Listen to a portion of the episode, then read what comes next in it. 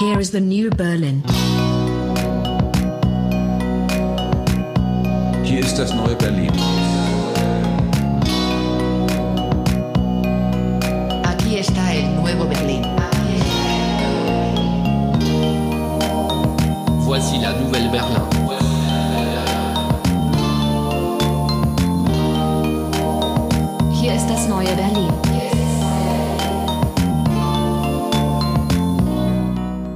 Hallo, hier ist die 24. Folge von Das Neue Berlin.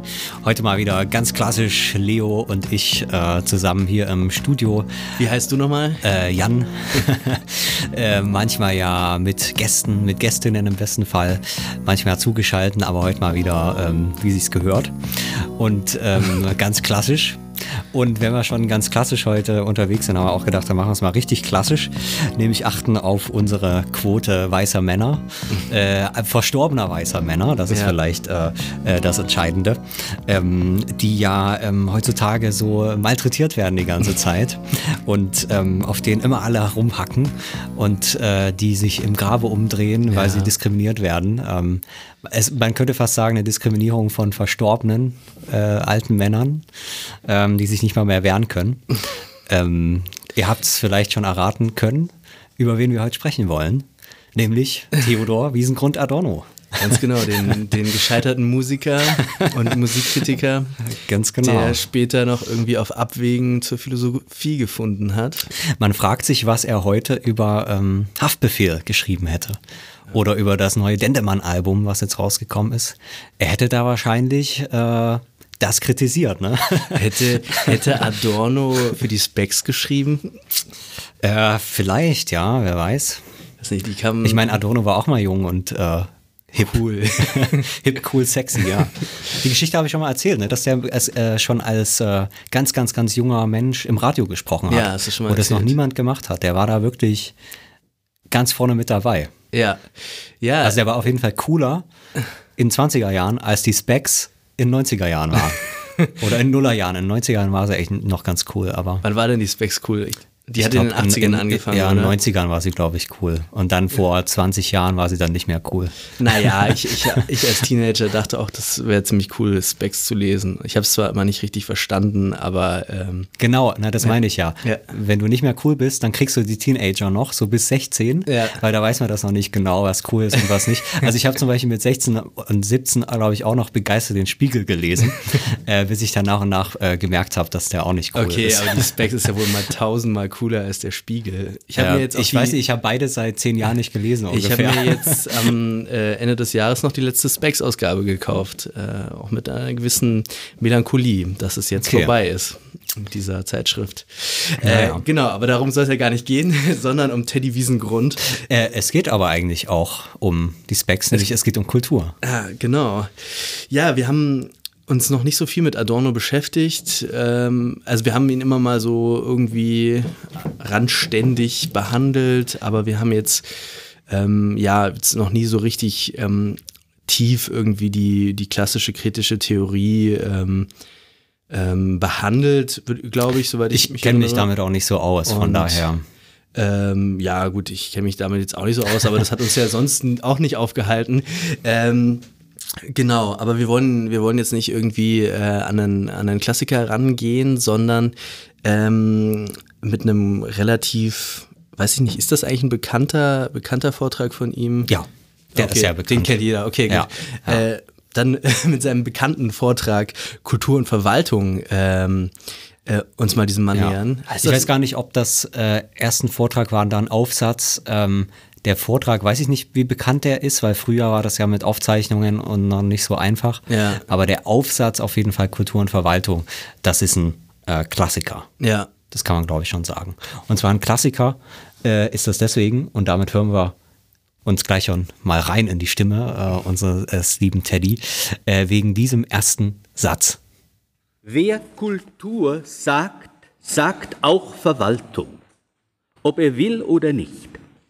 Die Zusammenfassung von so viel Ungleichnamigem wie Philosophie und Religion, Wissenschaft und Kunst, Formen der Lebensführung und Sitten, schließlich des objektiven Geistes eines Zeitalters unter dem einzigen Wort Kultur verrät vorweg den administrativen Blick, der all das von oben her sammelt, einteilt, abwägt, organisiert. Wer Kultur sagt, sagt auch Verwaltung, ob er will oder nicht. Das ist der berühmte Satz. Und ich glaube, der ist wirklich tausendfach äh, zitiert worden.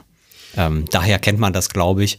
Äh, sehr viel mehr kennen die Leute wahrscheinlich auch nicht. Ja, aber das werden genau. wir heute ändern. Es ist auf jeden Fall ein schöner Satz, oder? Das ist so diese, äh, das ist das, wenn man manchmal ähm, äh, doch vielleicht so ein bisschen nostalgisch über die alte weiße Männerwelt nachdenkt. Das sind so die Momente, ne? So Männer, die vorne stehen und solche Sätze sagen, egal was du willst, äh, wer Kultur sagt, sagt auch Verwaltung.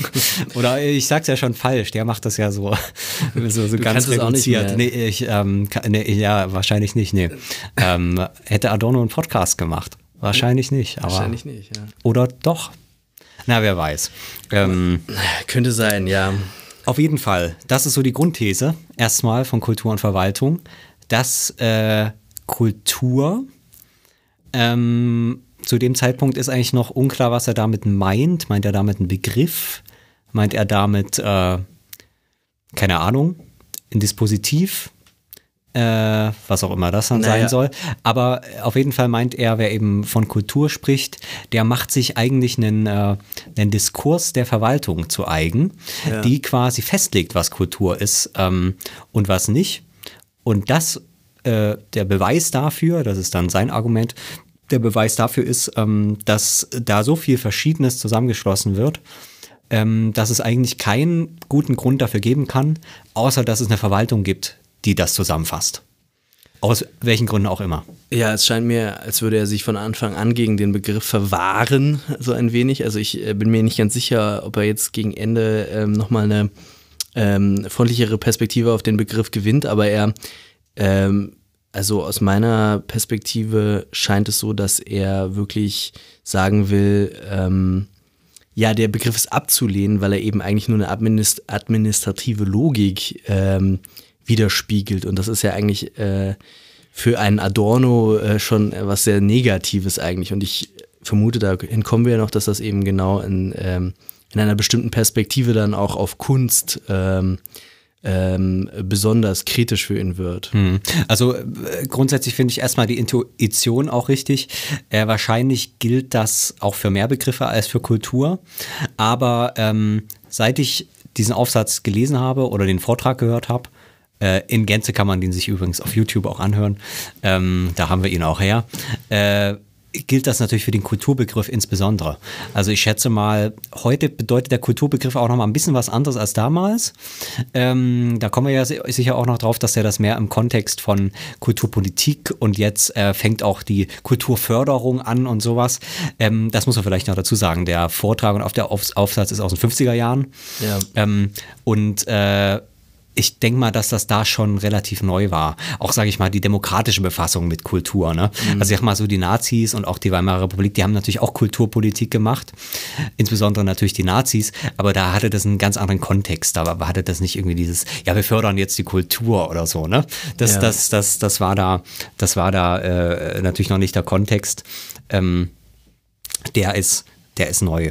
Ähm, und zwar neu ist daran, und da äh, daran schließt eben Adorno an, ähm, dass man eben Kultur, so der Diskurs, nicht mehr äh, quasi, äh, wie das dann noch früher vielleicht äh, der Fall gewesen wäre, so als, als Propagandainstrument oder als äh, was auch immer nimmt, sondern in so einem demokratischen äh, Sinne sagt, Kultur ist eigentlich, äh, naja, so ein bisschen das Reservoir des Kreativen, des Unnützen.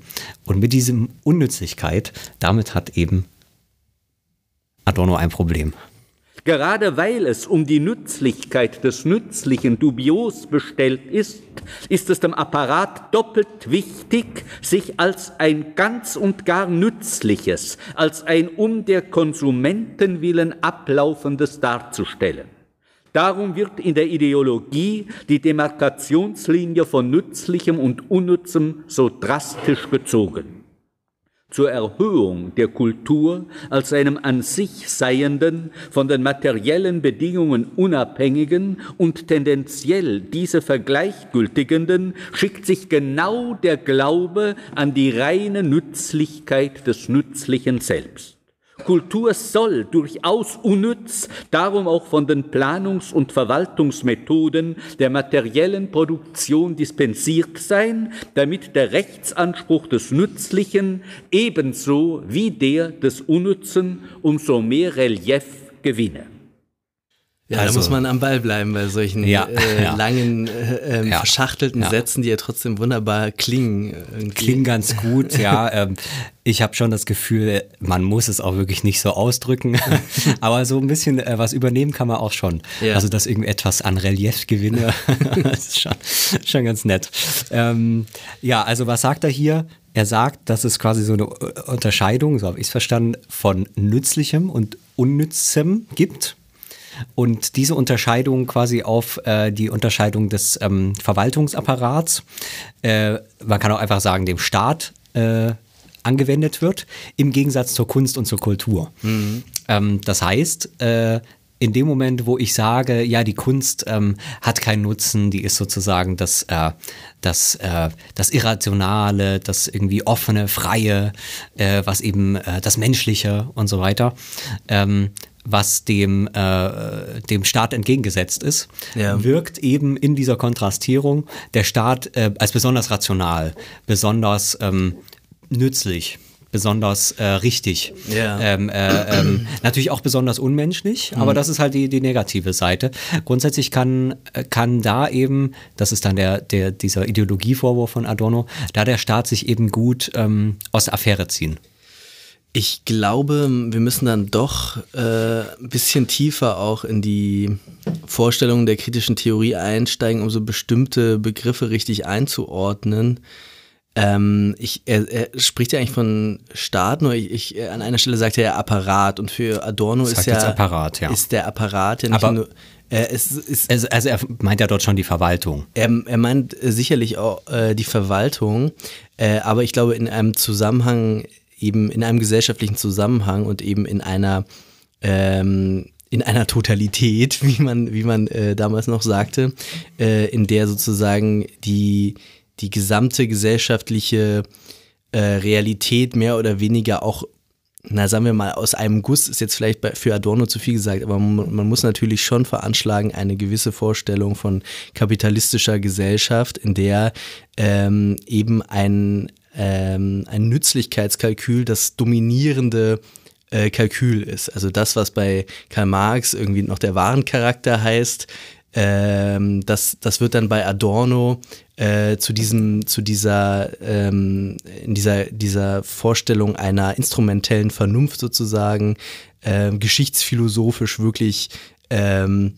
von der gesamten modernen Gesellschaft ausgesagt, dass die eben im Grunde eine Tendenz dazu hat, äh, Dinge äh, quantitativ, äh, gleichmacherisch und nach Nützlichkeitskalkülen zu organisieren. Und das ist auch die Logik, der der Staat folgt, mehr oder weniger. Und ähm, ich- denke, in diesem Sinne äh, ist dann auch für ihn das Problematische eigentlich, ähm, dass es ähm, dass dann Kultur und äh, dann ganz im ganz Besonderen eben auch die, die Kunst, die, die authentische Kunst, was auch immer das sein mag, ähm, als irgendwas Zahnloses und Bedeutungsloses eigentlich erscheint, wenn es, wenn es eben in diesem, in dieser Dichotomie von Nützlichem und Unnützlichem gedacht ist. Also äh, ein, ein System, das äh, vollständig sozusagen in seiner Gesamtheit, in seiner Totalität auf Nützlichkeit, äh, auf instrumentelle Vernunft äh, orientiert ist, für die ist da, äh, für so ein System ist das quasi eine Art von äh, Herablassung, ähm, so äh, über Kultur zu sprechen und nachzudenken. Also ich glaube, sehr, sehr holzschnittartig äh, äh, ist das so ein bisschen der Kontext für dieses Argument eigentlich. Verstehe ich hier aber anders. Also ich habe nicht, ich glaube nicht, dass äh, Nützlichkeit hier mit äh, instrumenteller Vernunft äh, gemeint ist, sondern tatsächlich ähm, eher also diese Nützlichkeit tatsächlich eher, eher ganz, ähm, ganz alltäglich gedacht ist. Das heißt, dass man eben glaubt, dass wenn jetzt zum Beispiel der Staat perfekt instrumentell vernünftig äh, ver verfasst wäre, dass das eben auch zum Guten führt. Also nützlich ist ja, glaube ich, schon im Sinne von diesem guten Waren schön so ein bisschen. Vielleicht von der Vorstellung, das müsste man sagen, die hier drin steckt, ähm, der, der äh, Vorstellung von Hegel vom, äh, vom Staat. Ne? Also das heißt von so einer Inkarnation des Weltgeistes, jetzt mal ganz runtergesprochen, ähm, äh, äh, gesagt, ähm, also wo sich in dem Staat quasi etwas, ähm, etwas Wahres äh, verwirklicht.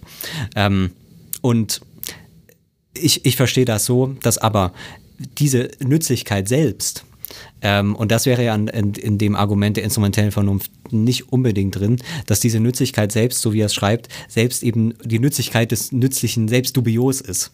Und mhm. man eigentlich nicht genau weiß, selbst wenn man annähme, dass der Staat wirklich 100% rational ist, was ja auch schon nicht stimmt, mhm. aber selbst wenn man das annehme, weiß man eigentlich nicht, was an dieser Rationalität, so, sofern sie denn äh, nützlich sein soll, was daran überhaupt nützlich ist. Ähm, naja, und, ich, äh, ich denke, das ist eben der Unterschied zwischen wie ist nochmal die Unterscheidung bei Weber, diese Rationalitätstypen? Hast du so äh, Wert und äh, Zweckration Zweckrationalität. Zweckrationalität. Und ich, ähm, die These bei Weber ist ja, dass die Zweckrationalität in der Moderne quasi die dominierende äh, Rationalitätsform wird. Und ich meine, das mhm. ist äh, das ist in, äh, in, der, in der Rezeption, in der kritischen Theorie so, dass äh, genau die Vorstellung eben ist, ähm, dass dieses, dieses Zweckrationale über das gar nicht mehr über die, über die sozusagen die, die, die letzten Ziele äh, nachdenkt, eigentlich überhand nimmt und äh, das äh, in dieser Vorstellung eines eigendynamischen kapitalistischen Systems dann natürlich dazu führt, dass quasi die, die Nutzenorientierung äh, reiner Selbstzweck ist. Das ist eigentlich, glaube ich, das Argument. Das ist das Argument, ja. ja. Also, dass die Nützlichkeit, ähm, genau, wenn sie zum, zum Selbstzweck wird ähm, oder auch einfach äh, quasi, ähm, das ist ja auch bei, bei, bei, bei, Weber auch das Thema, äh, dass quasi diese pure Rationalität äh, dem äh, purer Irrationalität im Prinzip den, den Raum öffnet. Genau. Ähm, weil sie eben, wie das dann bei Weber heißt, halt keinen Geist hat und, und kein, kein äh, das, Sinn und sowas. Und das ja. ist mein Verständnis stimmt, von ja. die, die, das Dubiose der Nützlichkeit ja, sozusagen. Ja, ja. Also in der Selbstbeschreibung natürlich in der vor Selbstbeschreibung, allem. Ne? Ja, genau. Und diese Selbstbeschreibung wird aber, das ist dann eben das Argument von, von Adorno gestützt, äh, wenn sich dann eben äh, diese, diese Verwaltung unterscheiden kann von einer Kultur. Ähm, natürlich auch andersrum. Ich musste daran denken an einen Text, äh, der im Merkur äh, erschienen ist im letzten Jahr von Justin Stover.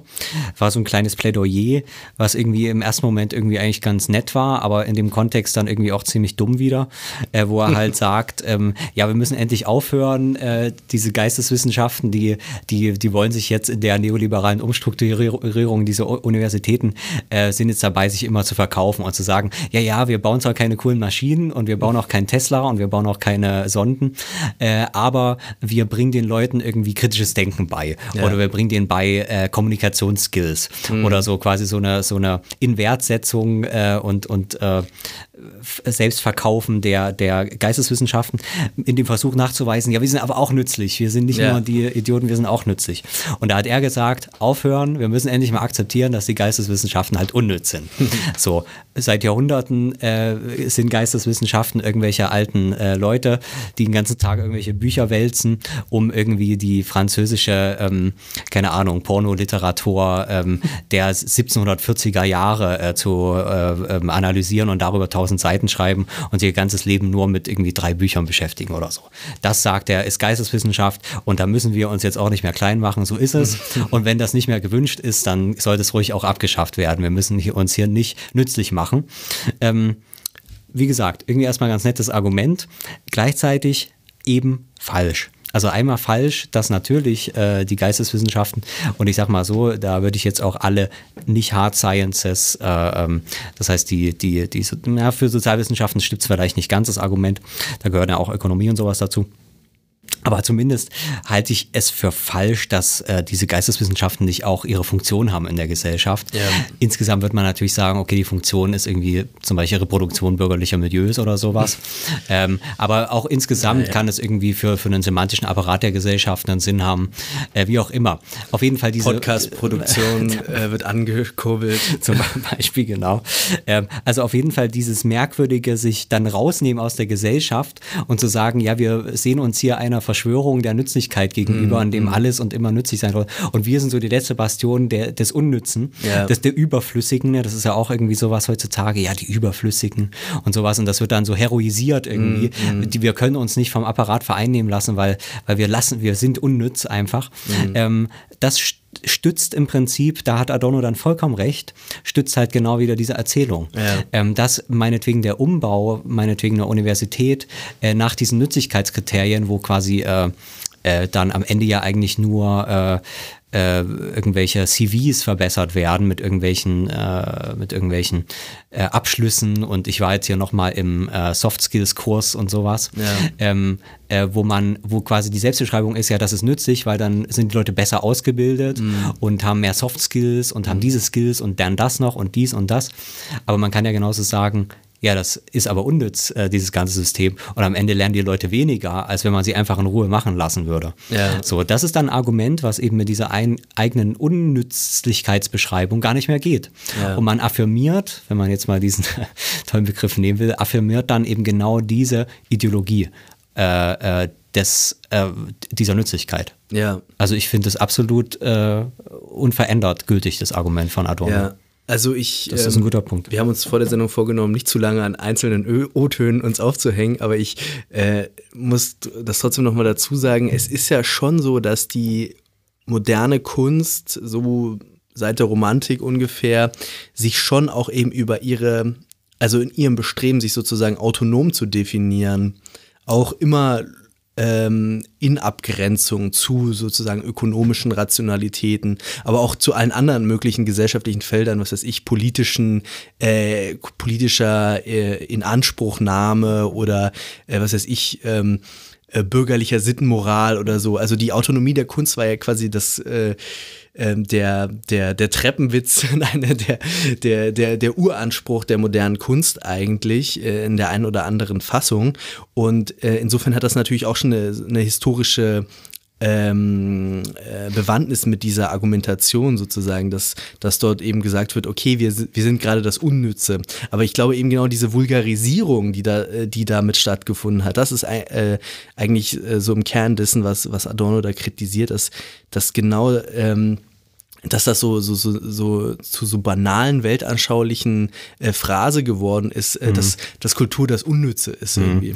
Äh, was aber ganz wichtig für ihn ist, dass das eben, äh, äh, weil das, äh, das kl- klang jetzt auch bei dir schon an, ne? dass es so eine Phrase geworden ist, dass da was äh, aus, aus dem Ruder gelaufen ist oder so. Da sagt er eben, dass es genau nicht der Fall ist. Dabei handelt es sich nicht um sogenannte Auswüchse eines wild gewordenen Managertums, wie es die billige Kulturkritik beteuert. Die paradoxalen Entwicklungen sind unumgänglich. Die gesellschaftliche und wirtschaftliche Gesamttendenz entzieht der Kultur traditionellen Stils, die ich zur raschen Verständigung abkürzend einmal liberal oder individualistisch nennen darf, ihre materielle Basis. Der Appell an sogenannte Kulturschaffende, sie möchten dem Prozess der Verwaltung sich entziehen und sich draußen halten, klingt hohl. Nicht nur würde ihnen damit die Möglichkeit abgeschnitten, ihren Unterhalt zu erwerben, sondern auch jegliche Wirkung, der Kontakt zwischen Werk und Gesellschaft, auf den das integerste Werk nicht verzichten kann, wenn es nicht bei sich selber verdorren soll. Habe ich gerade gemerkt, ich habe dir billige Kulturkritik vorgeworfen. Gern geschehen. Danke, danke dafür.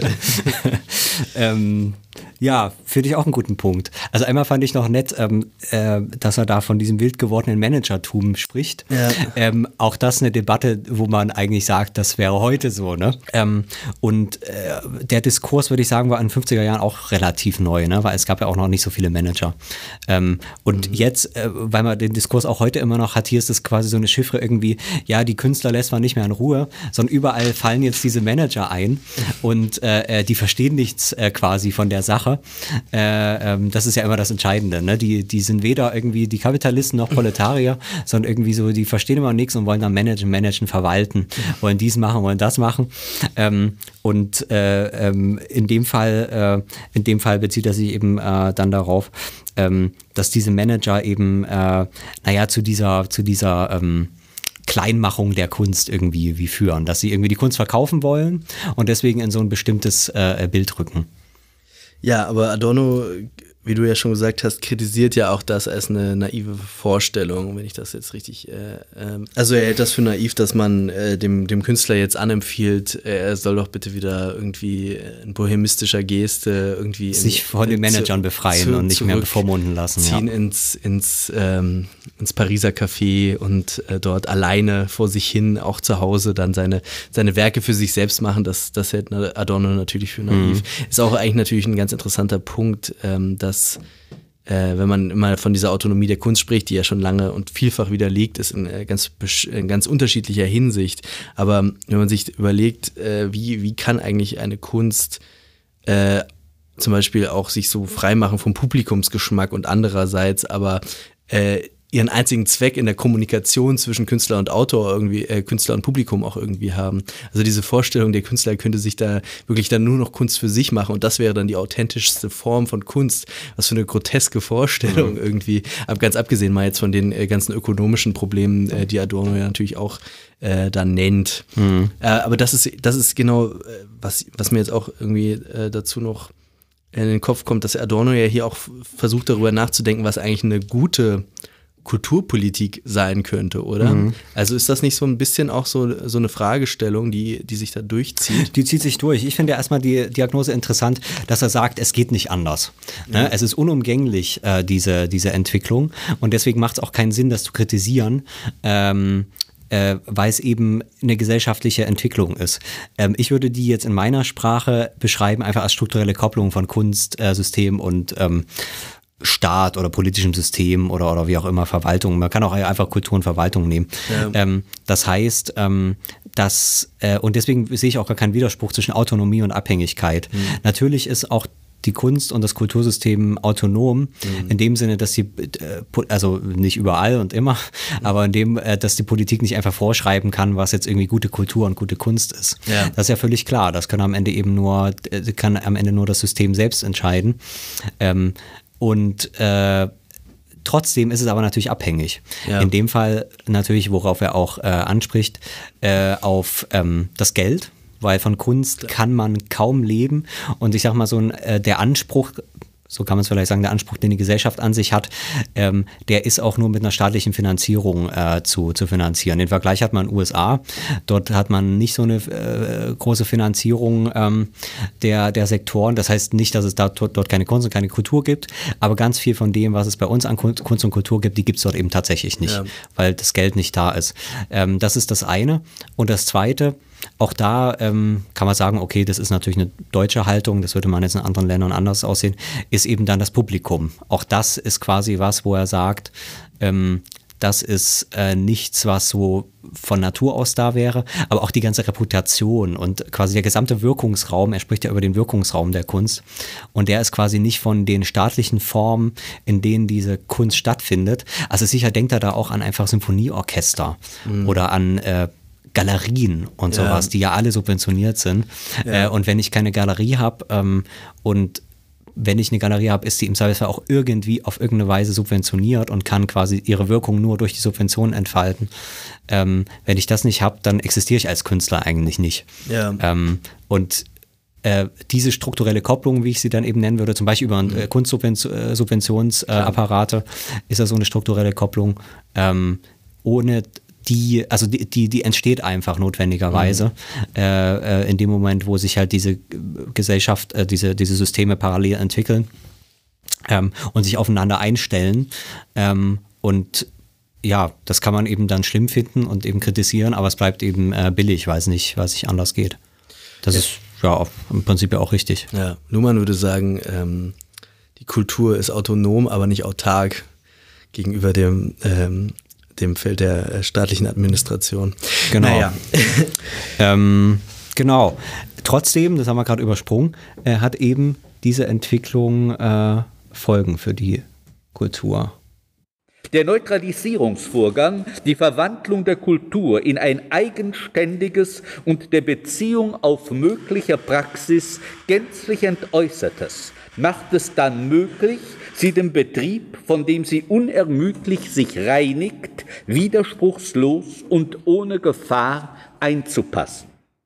Daran dass heute etwa die extremsten künstlerischen Manifestationen von offiziellen Institutionen gefördert und vorgestellt werden können, ja, dass sie es müssen, um überhaupt noch hervorgebracht werden und äh, zu werden und gar ein Publikum zu erreichen, während doch der Sinn dieser Gebilde allem Institutionellen entgegen ist, Daran lässt sich etwas von der Neutralisierung des Kulturellen ebenso wie von der Vereinbarkeit des Neutralisierten mit der Verwaltung ablegen. Ja, hat man im Prinzip ja gerade schon. Ähm, hier fand ich nochmal interessant, äh, halt diese Neutralisierung. Was meint er eigentlich damit? Ne? Mhm. Also er hat halt da das merkt man dann, das ist halt dann kritische Theorie, diese Vorstellung des Außens der Gesellschaft so ein bisschen. Mhm. Ne? Also eben die, die, diesen totalitären Apparat, was du vorhin schon äh, äh, gesagt hast. Und dass die Kultur irgendwie so eine Art privilegiertes äh, System sein müsste oder, oder so eine Kraft oder so eine Struktur oder was auch immer, äh, die quasi äh, diesem, dieser Totalität was entgegensetzt. Ähm, ja. Also die ist da schon bei Adorno sicher, weil er eben auch irgendwie eigentlich ja Musiker war äh, und irgendwie auch geblieben ist. Ähm, und natürlich Kunstkenner, ne? Er kommt ja. halt wirklich, äh, er ist halt auch ein Bildungsbürger, das, das ja, kann man so auch einfach sagen. Der Bildungsbürger. Der, genau, der Bildungsbürger.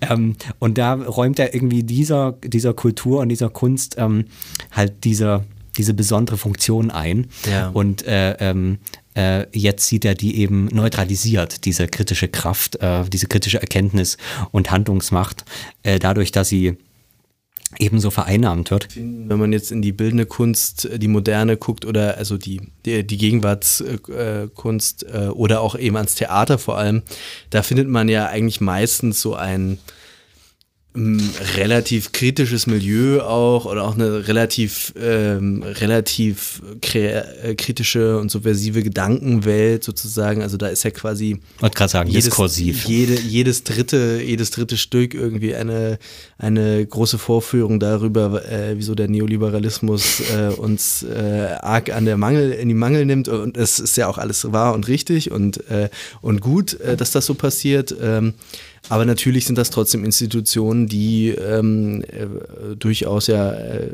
in unglaublichem Maße staatliche Subventionierungen mhm. äh, erfordern, sonst könnten sie gar nicht existieren. Mhm. Und ich glaube, mhm. dass, äh, dass Adorno hier schon grundlegende Paradoxien beschreibt, die eigentlich jeder irgendwie kritische ähm, Kunstmacher auch irgendwie schon mal gespürt hat oder schon mal sich vor Augen führen musste, dass er sich äh, so, sozusagen auch mit diesen administrativen Wegen, mit, mit wie kriege ich eine Förderung, wie schreibe ich einen Antrag, äh, auseinandersetzen muss und äh, zugleich eben die, die Bastionen des kritischen Denkens eigentlich, wenn man jetzt zum Beispiel, was weiß ich, an die Berliner Schaubühne oder die Volksbühne oder so. Ich will jetzt, das, will jetzt nicht sagen, dass dass die äh, Bastionen des kritischen Denkens sind, aber das sind auf jeden Fall Orte, an denen äh, ja hochintellektuelle Menschen überaus kritische äh, und ästhetische äh, Auseinandersetzungen mit Gesellschaft betreiben, dass diese Orte einfach äh, zu, zu, zu, äh, zum größten Teil äh, eben natürlich äh, staatlich finanzierte Institutionen sind, äh, damit sie den Staat in, äh, kritisieren. Also der Staat genau. leistet sich quasi üppigste Anstalten seiner Selbstkritik irgendwie auf eine bestimmte Art und Weise. Mhm. Ähm, was man daraus macht, ist jetzt eine andere Frage. Oder ob man eben diesen, diesen Widerspruch eben so stark machen möchte wie Adorno, dass alles, was mit Administration verbunden ist, dann auch gleich wieder verwässert wird. Adorno Frage. sagt zu diesem Thema übrigens. Kultur ist längst in sich selber fragwürdig zum geronnenen Inhalt des Bildungsprivilegs geworden. Dass sie nun als verwalteter Anhang in den materiellen Produktionsprozess sich eingliedert, ist dazu einzig das Komplement. Gerade diejenigen, die kulturell arbeiten und zu denen ich mich, um kein Missverständnis aufkommen zu lassen, rechne, sollten erst vor der eigenen Tür kehren und die Voraussetzungen und Widersprüche des eigenen Tuns bedenken, ehe sie mit neidischer Überlegenheit die Verwaltung schelten. Das ist genau der Punkt, ne? Ja. Ähm, diese eigenen, genau, diese eigene Parad Paradoxie, in der man steckt zu reflektieren. Die Frage ist natürlich immer, ähm, das ist ja auch dann der Diskurs zu sagen, okay, wir müssen jetzt in die freie Szene, Ja. wir dürfen keine Subventionen nehmen. Ja. Ähm, und äh, ähm, weil in dem, in dem Moment, wo wir uns irgendwie abhängig machen von irgendjemandem, äh, da sind wir eben schon korrumpiert. Aber auch und, die freie ähm, Szene, die lebt natürlich auch nicht vom Publikum, sondern die lebt natürlich auch von Genau. Projektgeldern Ja, und äh, was ja. Preisen und so. Ja, na, das wäre dann schon, wenn man jetzt richtige freie Szene ist, schon sozusagen die Abtrünnigen, die sagen, wir sind zwar frei, aber äh, äh, nehmen trotzdem noch die Gelder. Man kann natürlich auch in der im Untergrund äh, oder in der Musikkultur kenne ich zum Teil, aber wenn man mal ehrlich ist, auch über Umwege kriegt jeder irgendwelche Subventionen oder was auch immer. Ja.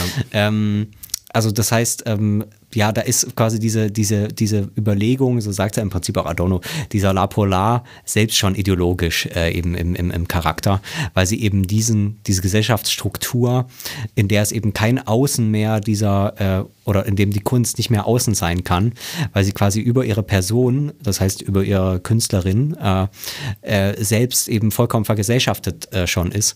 Wenn, wenn man das leugnet, Ja. und eben nicht, wie er dann sagt, vor der eigenen Haustür kehrt, Ja. Ähm, dann, dann ist man eigentlich schon gar nicht berechtigt, da irgendwie äh, sich groß eben äh, groß zu machen und, und äh, wie er sagt, das irgendwie neidisch auf die Verwaltung zu blicken oder sowas, neidisch verachtend auf die Verwaltung zu blicken oder was auch immer. Ja, ähm, ja guter Punkt. Ich würde auch sagen, äh, also ich meine, du bist in dem Kulturbetrieb ein bisschen stärker drin, glaube ich, als ich, äh, aber immer noch äh, gehört das auch dazu, oder? Also zum, zum Habitus, äh, zum Selbstverständnis äh, der Kultur, da ist das eigentlich wie zu Adornos Zeiten noch so ein bisschen drin. Es ist sicher auch ein Realismus da zu wissen, ja, okay, es kommen die Gelder, aber trotzdem so ein bisschen auf die Bürokraten und auf die Verwaltung, da guckt man natürlich schon ein bisschen herablassend. Also das Ja, das ist, scheint das ist irgendwie bestimmt der Fall. wie gesagt, Ähm. irgendwie komisch dazu zu gehören. Wobei, wenn man so drüber nachdenkt, gehört das, glaube ich, insgesamt dazu, dass einfach alle Professionen, wenn ich es mal so nennen will, oder Berufsgruppen, Funktionssysteme oder, oder Personen dieser Funktionssysteme, Funktionsrollen, also egal ob man jetzt Kunst nimmt oder äh, Juristen, äh, äh, Manager in der Wirtschaft, ähm, Wissenschaftler, wen kann man noch nehmen? Äh, Politiker. Politiker, äh, also halt diese Gruppen, ich glaube, die gucken alle auch ziemlich verachtend äh, auf sich gegenseitig, könnte man fast vermuten. Ja, das ist ähm, eine, weiß ich nicht. Das, äh, das glaube ich auch. Ich weiß nicht, wo, wie man das gut erklären kann. Wahrscheinlich ähm, aus der Notwendigkeit, irgendwie ein positives Selbstbild zu entwickeln und die, die unendliche Pluralität anderer Lebensformen, die man auch hätte leben können, Ja. irgendwie zu verneinen. Ich glaube, da, Ja. da sind dann auch so ganz, ganz simple Identitätsfragen mit drin. Ja, aber es ist merkwürdig eigentlich, ne? Also es ist ja dann schon der Gedanke, dass man irgendwie, keine Ahnung, Verwaltungsbeamten denken, ja okay, wenn die Künstler nicht immer so verrückt wären, so ein bisschen mehr das organisiert und äh, machen würden wie wir, dann wäre die Kunst auch besser. Ja. Künstler denken, wenn die Verwaltungsbeamten ein bisschen mehr künstlerisch endlich mal denken würden, äh, dann hätten wir nicht so eine äh, ver, veraltete und starre äh, Staatsstruktur. Ja, ja, so, genau. und wenn die Wissenschaftler, das, ich glaube, bei Wissenschaftlern ist auf jeden Fall ganz stark. Das, das hört man oft, wo man sagt, ja, wenn die Politiker mal ein bisschen mehr wissenschaftlich denken würden, äh, ein bisschen mehr, was nichts anderes heißt als ein bisschen mehr wie wir, Ja, ja. Dann, dann hätten wir ja hier schon das, das Schlaraffenland auf äh, den Paradies auf Erden so ungefähr. Also Stimmt, ja, das es, ist sehr ähm, ausgeprägt. Ja. ja. Und aber von den Kunst, also aus der Kunst auf die Wissenschaft auch wieder. Ja, dann sagt, ja, okay, die, die, die, die Wissenschaft ist auch schon so ähm, rationalistisch und so weiter. Mhm, ja, Wären ja. die auch mal wieder ein bisschen künstlerisch, ein bisschen mehr so wie Freud oder was auch immer. Ein bisschen freigeistig, Bisschen wie freigeistig Adorno. oder ja, Adorno. Ich meine, Adorno genau, ja Adorno, für der die- hat das dann schlau gemacht. Für die, ja. für, die, für die deutschen Künstler ist, glaube ich, Adorno auch unglaublich wichtig gewesen. Der ist sozusagen die Identifikationsfigur sowohl für Wissenschaftlerinnen als auch für Künstlerinnen. Ja, obwohl er immer auch äh, seinen Fans einen Schritt vorausgeblieben ist, Das offenbar. kann man wahrscheinlich sagen, ja. Naja, das auf jeden Fall äh, die lose. Ähm, jetzt ist natürlich die Frage, also er hat zwar gesagt, es äh, äh, geht nicht anders, aber wie du auch schon gesagt hast, äh, kommt ja diese Entwicklung irgendwo her und es war auch äh, nicht immer so. Ähm, und er macht das am Beispiel, äh, was ich auch äh, ganz interessant finde, der Verwaltungssprache, die quasi den Charakter dieser Verwaltung ähm, anschaulich macht und heute anders ist, als das früher war. Die alte Verwaltungssprache, staubig und zopfig, bezeugt vielmehr noch eine relative Trennung von Verwaltung und Kultur und tut damit der Kultur wider ihren Willen Ehre an. Charakteristisch für den herrschenden Jargon der Eigentlichkeit aber ist die Fusionierung des Heterogenen. Sprachbestandteile aus dem individuellen Bereich, aus der theologischen Tradition, der Existenzialphilosophie, der Jugendbewegung, der Armee, dem Expressionismus werden von der Verwaltung aufgesogen und von ihr dann gewissermaßen reprivatisiert, an die einzelne Person zurückerstattet, die nun leicht, frei und freudig vom Auftrag und der Begegnung, von der echten Aussage und dem Anliegen redet, als redete sie selber, während sie in Wahrheit bloß sich aufplustert, als wäre jeder Einzelne ein Sprecher, sein eigener Ansager über UKW. Das war doch mal. Ich fand es ganz nett, dass man im Hintergrund so ein bisschen die, das Lachen hört von den Wo, Leuten. wo weißt du Also, zufällig, wo das eigentlich aufgenommen wurde? Das klingt ja wie, als Ähm, wäre das in irgendeiner Kirche oder so, also weil die Ich- Akustik so, scha- so hallend ist. Ich glaube, das ist schon hör, es hört sich schon nach einem Hörsaal an. Ja, ich habe vorhin gelesen, äh, wo das war. Ich äh, such's mal noch raus. Aber ähm, ja, das fand ich eigentlich auch schon ganz interessant, ne, das Argument. Ähm, dass halt, ähm, ich weiß übrigens nicht, was zopfig für was Der hat, der hat so, so irre Adjektive. Äh, gleisnerisch habe ich auch mal bei ihm gelesen. Das Ah, ist angeberisch. Äh, Ah, okay. sind alles schon so äh, archaische Wörter irgendwie. Ja, zum Teil vielleicht hat man die damals noch verstanden, zum Teil hat man die damals aber auch nicht verstanden, sondern der hat die dann aus irgendwelchen alten Schriften sich, sich genommen. Äh, genau, also zopfig ist auf jeden Fall. Ähm, also man versteht es natürlich, äh, was damit gemeint ist, aber so genau weiß ich es auch nicht. Auf jeden Fall, also diese alte Verwaltungssprache, staubig und zopfig. Ähm, äh, diese Sprache, ähm, ah, ich äh, lese gerade nach. Zopfig bedeutet rückständig, überholt. Naja, Zopfige Vorstellungen. naja, okay. Also rückständig. ähm, Anachronistisch. Anachronistisch, genau.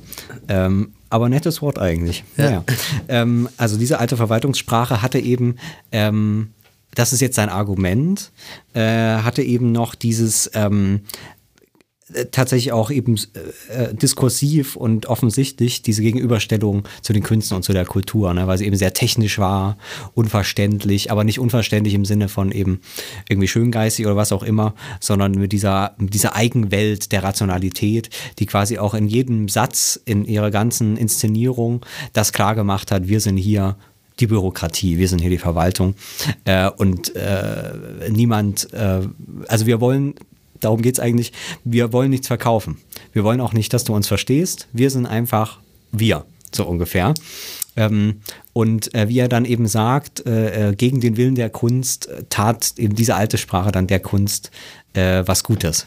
Weil quasi damit die Unterscheidung zwischen Verwaltung und Kultur äh, deutlich wurde. Ja. Ähm, beziehungsweise er macht es ja noch weiter auch äh, zwischen Theologie und allen möglichen Wissensgebieten. Die hatten halt äh, irgendwie noch ihre eigene Sprache und waren auch nicht so vermischt. Ja. Ähm, ich weiß ehrlich gesagt nicht, ob das stimmt. Das, ist halt irgendwie so eine Vorstellung, wo früher, wo, wo, wo Männer noch Männer waren, Frauen noch Frauen und Theologie noch Theologie und Verwaltung noch Verwaltung und Kunst noch Kunst und Expressionismus noch Expressionismus. Ähm, Ich weiß es nicht. Also Keine irgendwie, Ahnung. also soziologisch gesprochen würde das ja sowas bedeuten, was er hier beschreibt, wie eine Rücknahme oder Überschreitung von äh, funktionaler Differenzierung auch, oder? Mm, Ja, nicht unbedingt. Also ähm, das ist eigentlich das Entscheidende. Im Prinzip, also er hat ja diesen Begriff der Jargon der Eigentlichkeit, ähm, was ich so verstehe, dass quasi man äh, diskursiv nicht mehr mitkommuniziert, dass es hier um eine bestimmte Kommunikation geht. Ja. Das heißt, dass eben nicht mehr, am- dass ich nicht mehr einen Brief bekomme, wo drin stehe, äh, äh, Sie, Sie äh, haben jetzt irgendwie diese und jene Paragraph, nach Paragraph XY haben Sie dieses und jenes uns zu erstatten, sondern da steht irgendwie, unser Anliegen ist es, Ihnen zu helfen äh, oder sowas. Ne? Also Ja. das heißt, so eine künstliche Sprache, die so tut, als wäre sie nicht das, was sie ist. Ja. Und das ist dieser Jargon der Eigentlichkeit. Also, so, ver- so verstehe ich es. Ähm, kennt man ja im Prinzip auch aus so, keine Ahnung, wenn Politiker reden. Das ist eigentlich so das typische Jargon der Eigentlichkeit. Ne? Jeder weiß, es geht hier um ganz konkrete politische Fragen, äh, um Machtfragen und was auch immer. Dann wird aber gesagt, die Menschen im Land äh, äh, sehen sich nach diesem und jenem. Wo Adorno sagen würde, das ist quasi eine Anwendung einer theologischen Sprache auf eigentlich politische Probleme, wo sich die, die politische Sprache eben dieses Jargons bedient. Äh, in dem Fall dann eben auch die Verwaltungssprache. Ich würde halt sagen, also ich würde auch gar nicht sagen, dass es Aufhebung von äh, Differenzierung ist, weil sie wird ja nicht aufgehoben. Sie wird quasi nur, es entstehen quasi nur bestimmte diskursive ähm, Formen, in denen sie quasi semantisch irgendwie aufgehoben ist. Äh, aber, und, und da ist, finde ich, dann seine Kulturkritik, die da so ein bisschen drin steckt, einfach wirklich nicht überzeugend. Weil, f- also vielleicht zu seiner Zeit war das noch ein Problem, aber wenn ich heute solche Floskeln bekomme oder keine Ahnung, also, oder hier mein Willkommenspaket von der Stadt Berlin, wo dann drin steht, ja, Liebe mit, äh, danke, dass du hier nach Dings gezogen bist Hallo und bla bla Jan. bla. Hallo Jan, genau so in der Art. Ähm, ja, uns. ich, ich, ich krieg das, aber pf, ja, also Ja. das, ich finde find das jetzt auch nicht besonders ähm, schlimm. Also Mhm. die können das ja machen. Ich weiß, die haben da halt irgendeine Marketingabteilung und finde es eigentlich auch ganz nett von denen, dass sie mir das nochmal schicken. Ich gucke da jetzt nicht unbedingt rein, vielleicht noch einen Gutschein für die Sauna dabei oder was, keine Ahnung.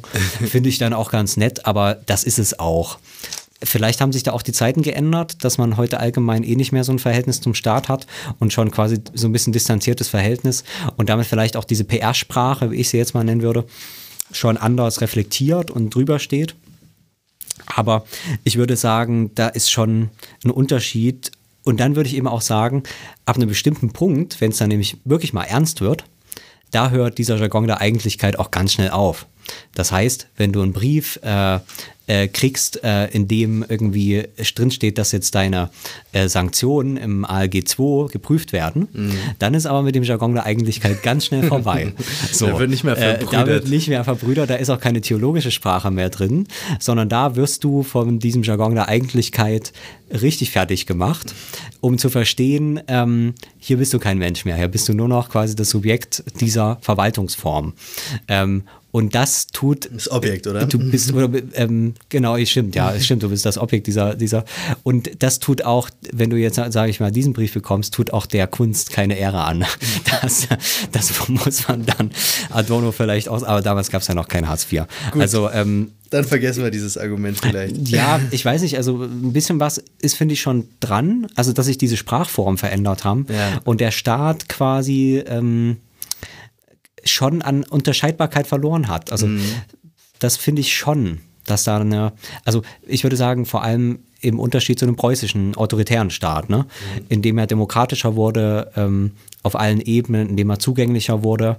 Ja. Ähm, ich würde sagen, das ist aber eigentlich auch erstmal ein Fortschritt. Ja. Also wie gesagt, so ein bisschen dieser, da ist auch so ein nostalgisches Argument drin bei Adorno, so ein bisschen sich an den guten alten preußischen Staat zu erinnern, der eben noch ein richtiger Staat war, ähm, weil er irgendwie halt keine Kompromisse gemacht hat und auch äh, nicht besonders demokratisch war und nicht besonders nachgiebig ähm, und nicht besonders ähm, wie auch immer.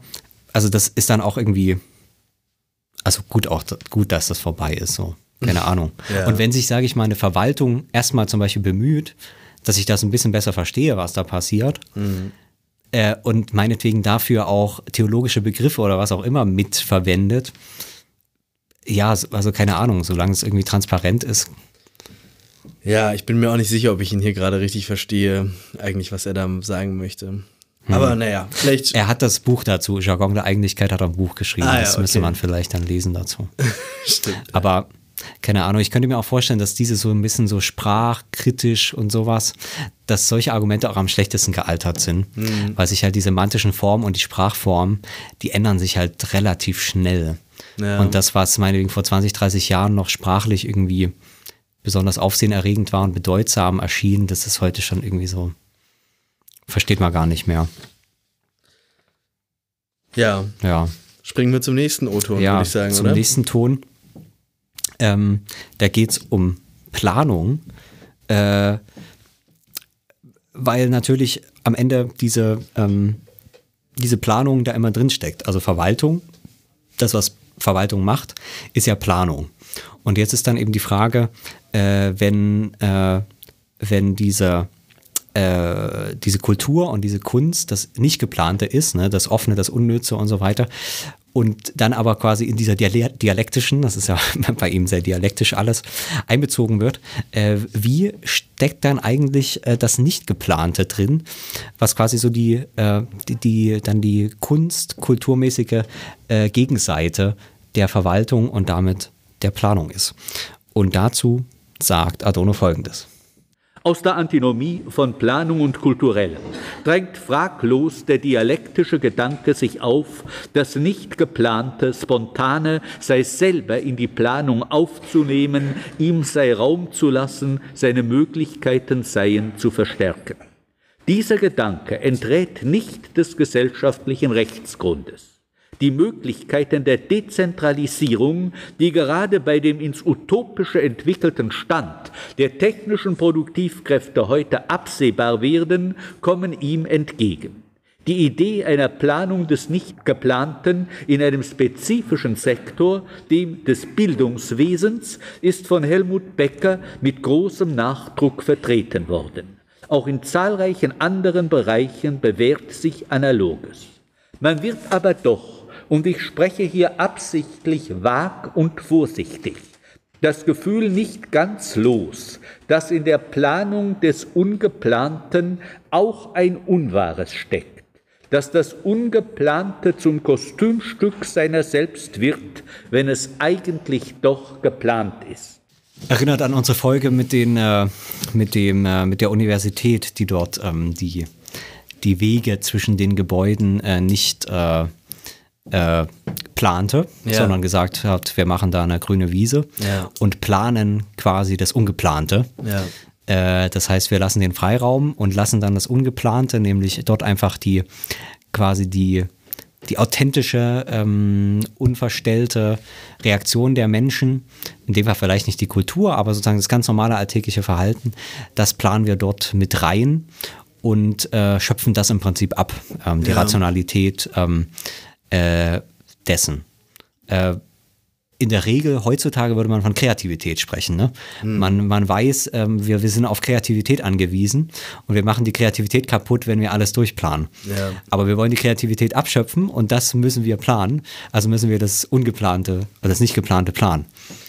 Genau, also ich denke, da verfolgt er weiter eben die Leitfrage seines Aufsatzes eigentlich, wie könnte man denn eine Kulturpolitik machen, die, die nicht in der, den Widerspruch gerät, eigentlich quasi ähm, genau die, die, wie du schon sagst, eben Kreativität vorwegzunehmen, planerisch irgendwie. Das ist ja quasi die, das, äh, überhaupt das, der Begriff der Kreativität. Ich glaube, das hat ja auch hier äh, Reckwitz zum Beispiel in seiner äh, Studie zur Kreativität eigentlich ganz gut gezeigt, dass dieses, was jetzt eigentlich in jedem Unternehmen irgendwie wichtig ist und im Management-Diskurs und äh, einfach auch eine neoliberale Leitvokabel äh, äh, ist, ja eigentlich tatsächlich aus dem aus dem Künstlerdiskurs ja kommt.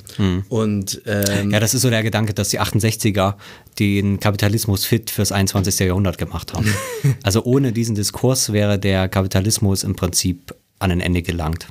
Weil er quasi keine, keine, ähm, keine Innovationsgewinne äh, ähm, mehr über seine Verwaltungsstrukturen äh, hervorgebracht hätte. Ja, das ist, das ist natürlich eine ganz, ganz schwierige Frage, das Verhältnis zwischen äh, sozusagen dieser Gegenkultur in den 70er Jahren und dann äh, dem aufkommenden ähm, Neoliberalismus, der einerseits irgendwie die, die, die Ansprüche verwirklicht und zwar aber auf so eine albtraumhafte Art und Weise, in der, in der sozusagen die Freiheit nur die, äh, die, die ultimative Freisetzung äh, bedeutet. Na, die, die, äh, äh, jetzt war ja gerade von Rosa Luxemburg irgendwie wieder Jubiläum, äh, die hat ja den Begriff der Landnahme dafür. Ja, ja. Das ist quasi auch meine individuellen, spontanen äh, Regungen und Ideen und äh, ja, Lebensäußerungen, äh, ähm, die früher quasi ich vielleicht in meiner Freizeit gehabt dann hätte, weil ich auf Arbeit in meinem scheiß äh, Büro, verwalteten Büro, durchverwalteten Büro sitze, Ja. dass die jetzt auch Teil meiner, meiner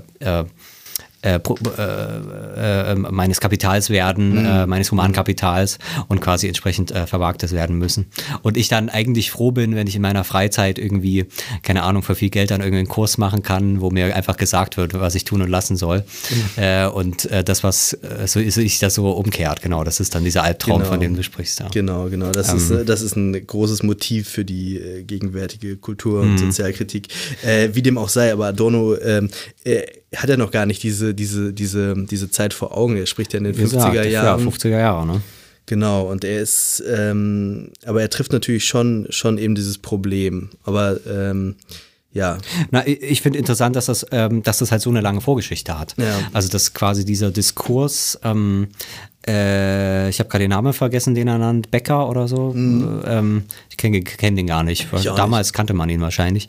Äh, das schätze ich mal, äh, wie gesagt, ich kenne ihn nicht, aber aus dem Kontext würde ich mal denken, dass das so ein Bildungskritiker war, der halt genau wie dann eigentlich die 68er Ja. auch das so kritisiert haben, dass eben diese bürokratisierten äh, und überbürokratisierten, das ist halt diese alte Kritik auch bei Weber schon, ne, äh, die oder überhaupt in der ganzen intellektuellen Szene, da gab es ja in tausend Formen und Farben gab es ja diese Kritik an der Bürokratie, wie heute, wie heute ja auch, die zieht sich irgendwie so durch. Ähm, und, mit, und zu sagen, wir müssen eine Reform machen, die halt ähm, äh, nicht zu diesen erstarrten Formen, zu dieser Erstarrung dieser Gesellschaft führt, sondern eben äh, das Leben, äh, also das ist ja auch so eine diese Ideologisierung des Lebensbegriffs, ne, das Leben und damit die Spontanität, das Menschliche, das Emotionale, ähm, das, das Gebrochene, das Unperfekte, ne, diese, diese ganze, ganze Latte von, von Unterscheidungen halt zurück ins System holt, damit die Gesellschaft nicht so entfremdet ist, nicht so entmenschlicht, sondern sie muss irgendwie ein bisschen menschlicher werden. Ja. Ähm, da steckt natürlich auch weiterhin diese Unterscheidung so ein bisschen mit drin, ne, zwischen Mensch, Gesellschaft, ähm, äh, keine Ahnung, rationalen, emotionalen und so weiter und so fort, aber ist ein anderes Thema. Ähm, und dass dieser Diskurs eben vor allem was, was den Bildungsbereich angeht, weil dort ist natürlich die größte Kritik, ne, dass die Menschen irgendwie natürlich und äh, frei und so weiter auf die Welt kommen und dann äh, quasi zugerichtet werden von diesem Schulapparat. Eine Kritik, die man heute genauso formulieren kann. Äh, äh, ähm, äh, dass, dass diese Schule eigentlich äh, die Wurzel allen Übels ist, Ja. weil sie eben die, die quasi angeborene, ähm, äh, natürliche ähm, Kreativität und ähm, äh, so weiter äh, der Kinder vernichtet. Und zwar so nachhaltig vernichtet, dass sie, nachdem sie durch diesen Apparat gelaufen sind, nur noch Rädchen im Getriebe sind. Und Ja, ähm, ja. genau. Äh, und das ist hier. Das kann man schon sagen, natürlich ein, irgendwie ein linker Diskurs gewesen. Ja. Äh, Ich würde sagen, er kommt auch sehr viel eigentlich aus dem rechten Diskurs der Lebensphilosophie. Also ursprünglich ist es, würde ich sagen, fast ein, eher ein rechter Diskurs, weil zu der Zeit der, der Lebensphilosophie, wo Nietzsche und solche äh, Leute dort ja die Kritik vorbereitet haben, haben sich ja eigentlich die Linken eher um Sozialismus gekümmert und so. Aber so sage ich mal, dieser so ein bisschen lebensphilosophisch, lebensreformerische Diskurs, der ist schon eher rechts äh, eigentlich äh, genetisch. Ich, Ähm, ich ja. meine, ich meine, mich zu erinnern, dass da auch irgendwo einer von diesen Leuten, die dann mit, mit,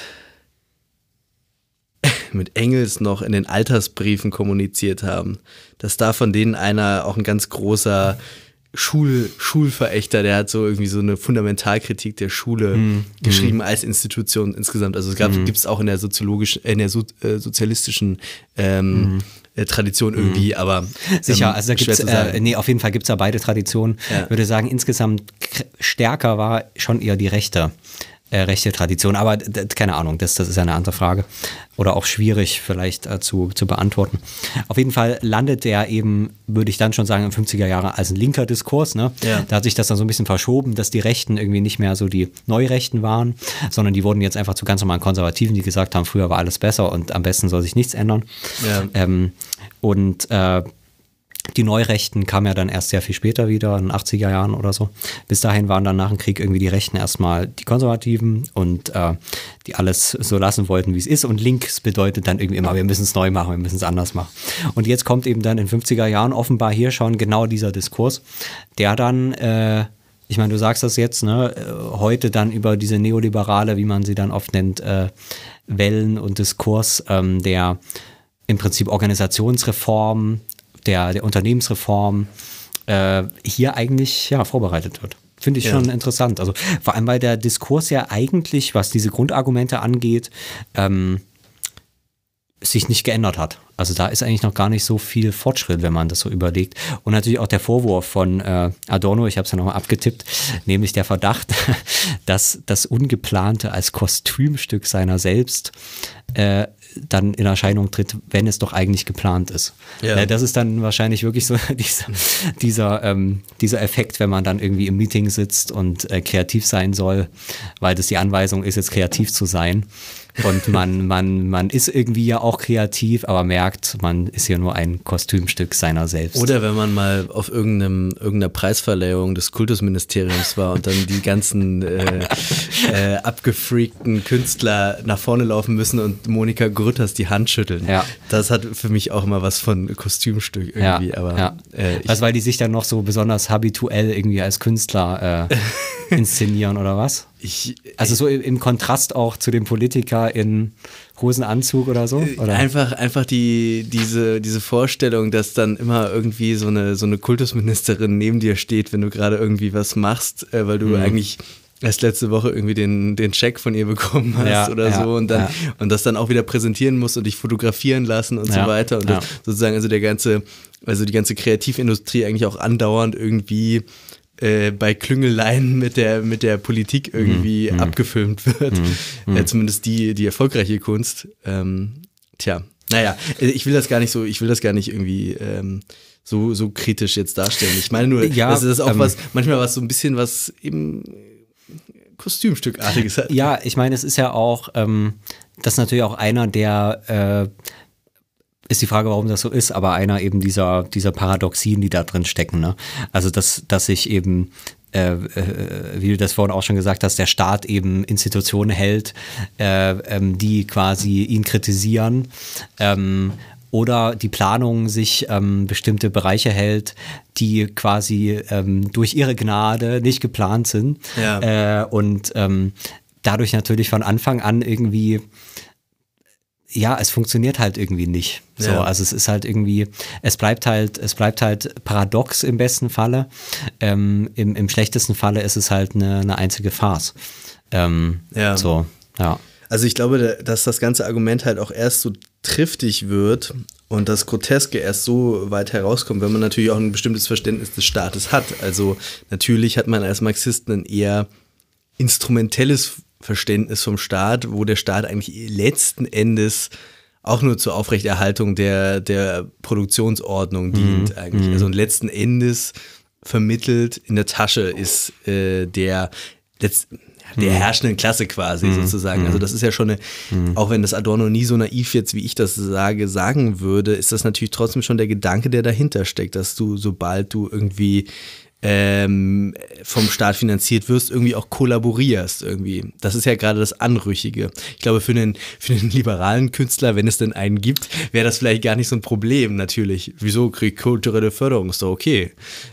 Ja, je nachdem, ne? Äh, Also äh, lebenspraktisch auf jeden Fall. Ja. Er würde natürlich dann gleichzeitig ein äh, Kunstwerk dann dagegen machen, äh, wie, wie schrecklich das ist. Äh, Oder ja. er würde sagen, eigentlich würde ich äh, mir wünschen, äh, dass, ich, dass ich das auf dem freien Markt verkaufen kann. Ja, der, der würde es machen wie, wie Adam Smith. Ne? Adam Smith hat ja auch immer dagegen staatliche Beeinflussung und so weiter geschrieben, gegen so feste Arbeitsverhältnisse, also gegen zu viel Sicherheit, weil da wird man faul ja. und so weiter und so fort. Und das hat er natürlich von einem schön komfortablen, festen äh, Professorenstuhl äh, Stuhl alles geschrieben. äh, ähm, also das, ähm, das äh, ja, da gibt's natürlich immer diese leichte Lücke zwischen äh, äh, eigener Lebenspraxis und dem, was man dann so ähm, äh, ja, sagt und äh, fordert in dieser Welt. Ähm, genau, ich würde allerdings äh, kritisch sein, ähm, dass man das jetzt nur marxistisch argumentieren würde. Also ich glaube immer, also das ist ich, also ich würde sagen, das ist dann fast Common Sense, immer mit ganz vielen verschiedenen äh, Formungen. Aber selbst wenn man jetzt sagt, äh, also marxistisch ist ja, je nachdem, in, im klassischen Marxismus, aber ja eigentlich auch nur, weil Marx nicht mehr dazu gekommen ist, eine, eine Theorie des Staates zu machen, ist ja in einem klassischen, also in einem orthodoxen Marxismus oder später dann so einem Vulgärmarxismus, der Staat quasi nur so eine Puppe des Kapitals. Mhm, ja, ja. Ähm, äh, ich würde sagen, selbst wenn man das Kapital äh, völlig äh, oder dann auch die Wirtschaft, wenn man es ein bisschen äh, allgemeiner sagen möchte, äh, rauslässt, äh, finde ich, ändert sich das Argument gar nicht so, weil ähm, wenn man einfach unterstellt, dass der Staat für einen Machterhalt steht, und zwar seiner Macht, Ja. ähm, also das heißt, entweder quasi für den Erhalt des, des kapitalistischen Systems, bla bla bla, äh, oder den, den, den Machterhalt seiner selbst. Und das ist ja eigentlich ein Argument, was man irgendwie immer machen kann. Also, dass der Staat seine Macht erhält, das ist irgendwie eigentlich klar. Ähm, kann man, finde ich, das Argument auch machen. Du hast also, recht, dass man also, quasi du so, hast recht, dass eigentlich die politische Logik, die, das könnte man auch in einem anderen Vokabular sagen, einfach sachfremd ist der künstlerischen und umso mehr du irgendwie da Verpflichtungen aufbaust, ähm, die, die werden jetzt erstmal nicht so stark sein, aber ähm, nichtsdestotrotz äh, schränkt es natürlich auch des, äh, das ein, was man in der Moderne als den, den Sinn der Kunst eben äh, äh, begreift, eben auf irgendeine Art und Weise autonom zu sein und kreativ oder originell. Ähm, das stimmt, da hast du recht. Und ich, ich um es nur, um es klarzustellen, ich, ich teile nicht dieses marxistische Staatsverständnis. Also ich, ich lehne das natürlich auch ab. Ich sage nur, dass da schon eben diese lang und äh, lang kritisierten hermetischen und irgendwie undurchlässigen Momente der kritischen Theorie auch auftauchen, wo dann einfach irgendwie die, die, die Vielfalt der Phänomene gar nicht mehr so richtig sichtbar Ja, ja. wird hinter Ja. so einer so einem stahlharten Gehäuse eben dieser, dieser, dieses, dieses ähm, Weber-Marxismus irgendwie. Ja, ja, also klar, äh, dass man es hier mit einer Totalität äh, zu tun hat, äh, das sagt er hier nicht so. Ähm, ich finde, er macht das auch nicht besonders stark. Also deswegen meine ich auch, die Argumente funktionieren auch ohne diese starken, ähm, starken Annahmen. Aber klar, das ist hier irgendwie eine Totalität und beziehungsweise auch überhaupt jetzt das Problem auf diese äh, Antinomie von Kultur und Verwaltung Ja. runterzubrechen, mit dem dann irgendwie auch alles erfasst ist. Ja. Weil er, wie gesagt, irgendwie ja ähm, also das stimmt, das ist dann eigentlich schon doch wieder sehr marxistisch, dass die Ver Verwaltung quasi wie so als, als die Oberfläche und ähm, Garant dieses Apparates, ne? deswegen sagt er ja dann auch Apparates steht. Ja. Und dann, was wir ganz am Anfang hatten, Kunst und Kultur als die große Befreiung und Gegen, äh, äh, Gegenmöglichkeit, ähm, damit quasi die Tot Totalität oder, oder dieser, dieser Kampf Himmel gegen Hölle so ähm, äh, beschrieben ist. Das stimmt, das, das steckt natürlich irgendwie schon drin. Ja. Ähm, wie du auch sagst, macht das nicht so plump. Ähm, es ist auch nicht so plump bei ihm, aber, aber das stimmt, das ist so ein bisschen die, die Hintergrundannahme. Ähm, genau. Äh, zum Ende, und da finde ich dann das doch irgendwie eine ganz interessante Wende in dem Vortrag, wird er dann aber trotzdem nochmal sehr versöhnlich. Ja. Versöhnlicher auch sonst, ähm, weil da geht es um äh, tatsächlich, was du äh, schon angesprochen hast vorhin, äh, um die Frage einer Kulturpolitik im demokratischen Staat, der natürlich Ende der 50er Jahre auch jetzt dann erstmal äh, das war, mit dem irgendwie erstmal zu rechnen war. Ne? Muss man ja denken, das war gerade mal irgendwie so äh, die, die wirklich harte Nachkrieg, also 15 Jahre nach, nach Kriegsende. Ähm, also 50er Jahre, wo auch die BRD, ja- BRD ja gerade erst anfing, sich so richtig zu konsolidieren. Das vergisst man ja auch manchmal, dass manche gedacht haben, es kommt wieder ein Krieg äh, und so weiter und so fort. Also dass jetzt quasi das goldene Zeitalter Deutschlands bevorsteht, nämlich wenn wir jetzt nur 1959 haben, Heute haben wir 2019, stimmt, das ist fast Jubiläum. Das heißt, das sind dann 70 Jahre, rechne ich richtig? Äh, Ja. 70 Jahre, genau. 60? 60 Jahre. 60 Jahre. 60 Jahre. genau, 60, 59, genau. Ja, ja. Also, dass zu diesem Zeitpunkt dann 60 goldene Jahre BRD bis hin zur totalen Alternativlosigkeit äh, vor, vor äh, ihnen liegen würden, das war natürlich damals äh, irgendwie nicht so abzusehen. Trotzdem war irgendwie erstmal jetzt eben dieser demokratische Staat, in dem dann auch Adorno lebte, ähm, eben irgendwie erstmal ähm, das Ding. Und äh, wogegen er sich wehrt, und wie gesagt, das finde ich dann die ganz int äh, interessante Wende, ist dann eben, äh, wenn man, wenn man, also er, er sagt jetzt, okay, wir müssen das akzeptieren, dass es so ist und nicht anders geht. Dass irgendwie Kultur und Verwaltung voneinander irgendwie so leben und damit irgendwie auch die kritische Kraft der Kunst ein bisschen verloren geht. Sozusagen unsere Exit-Strategie aus dem Apparat äh, irgendwie nicht mehr so gut funktioniert. Aber das heißt nicht, dass wir jetzt, wie man heute sagen würde, ähm, populistischen Angriffen gegen die Kunst äh, da recht geben muss, äh, weil mit denen ähm, ja, die sind eigentlich auch falsch. Gar zu gern werden Angriffe gegen exponierte moderne Kunst gekoppelt mit Angriffen gegen Verwaltungen, welche angeblich die Groschen der Steuerzahler für Experimente vergeudeten, die jenen gleichgültig wären oder von ihnen abgelehnt würden. Diese Argumentation, meine Damen und Herren, ist scheindemokratisch ein Ableger jener totalitären Technik, welche unter Ausnutzung demokratischer Formen die Demokratie zu unterhöhlen trachtete. Was solche Sprecher der Volksseele hassen, ist selber in Wahrheit der demokratische Geist. Sie sympathisieren mit muffiger Reaktion. Das kann man eigentlich jedem Das Populisten entziehen. Ja, oder? Jahrbuch schreiben. Das ist halt eins zu eins diese äh, Gender-Diskussion, ne? Dann die AfD sagt, ja, hier wird jetzt überall an den Theatern und in der Kunst überall Gender-Ideologie gemacht mit unseren Steuergeldern. Niemand hat das erwünscht und da wird das Geld rausgeschmissen für, für so einen Quatsch. Ähm, Genau, also zu, zu, zu der Zeit von Adorno waren das natürlich noch so abstrakte Kunst. Ne, er, in einem, Ja. einem anderen Punkt, deswegen haben wir hier noch das Bild ausgedruckt, äh, ist der Tachismus. Das war so eine kurze Strömung, glaube ich, in 40er, 50er Jahren, ähm, wo dann halt so, so, so Gemälde sind, wo dann damals natürlich der, äh, der, der dumpfe, ähm, der dumpfe Kleinbürger, der sich heute gegen Genderideologie wehrt, damals äh, gegen diese Krackeleien äh, und, und äh, so weiter aufgeregt hat. Ähm, äh, und, und wo man sagt, ja, das kann ja jeder und das ist ja keine Kunst und so weiter und so fort. Heute wird es nicht mehr thematisiert, ne? da merkt man auch immer, es braucht immer ein paar Jahrzehnte. Ähm, und heute wird der Kleinbürger immer noch sagen, dass das Ja, irgendwie keine richtige Kunst ist. Aber so. damit kann man keine Leute mehr auf die Straße treiben. dass man sagt, okay, hier ist einfach ein Bild, was nur grau ist von Gerhard Richter oder so. Und jetzt wird von meinen Steuergeldern werden hier irgendwelche grauen Spanplatten gekauft für 100.000 Euro. Da regt sich heute niemand mehr drüber auf. Die Zeiten sind vorbei. Ähm, und auch wenn man heute jemanden nackt auf die Bühne stellt und irgendwie, keine Ahnung, irgendwo hin urinieren lässt oder so, auch das ist eigentlich vorbei. Ähm, bei Gender offenbar nicht, ne? Das ist dann jetzt irgendwie das neue Thema.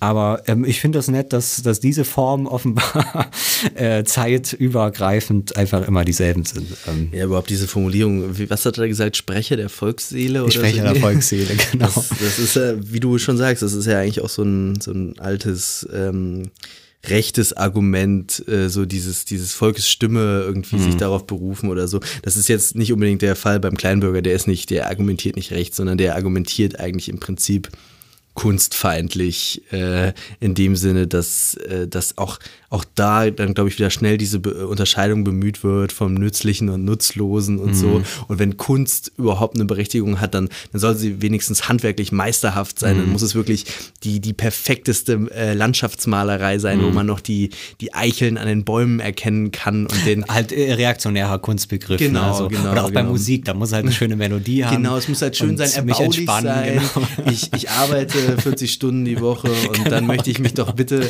bei der Kultur noch entspannen Ja, können. ja. Dieses ganze Lars Was ja im Prinzip ja auch stimmt. Ich will auch kein Geschrei immer hören und äh, was, wo mir die Ohren abfallen. Also Ja. da habe ich auch kein Verständnis dafür. Aber äh, bezahlt werden soll das trotzdem von meinen Steuergeldern. Also warum nicht?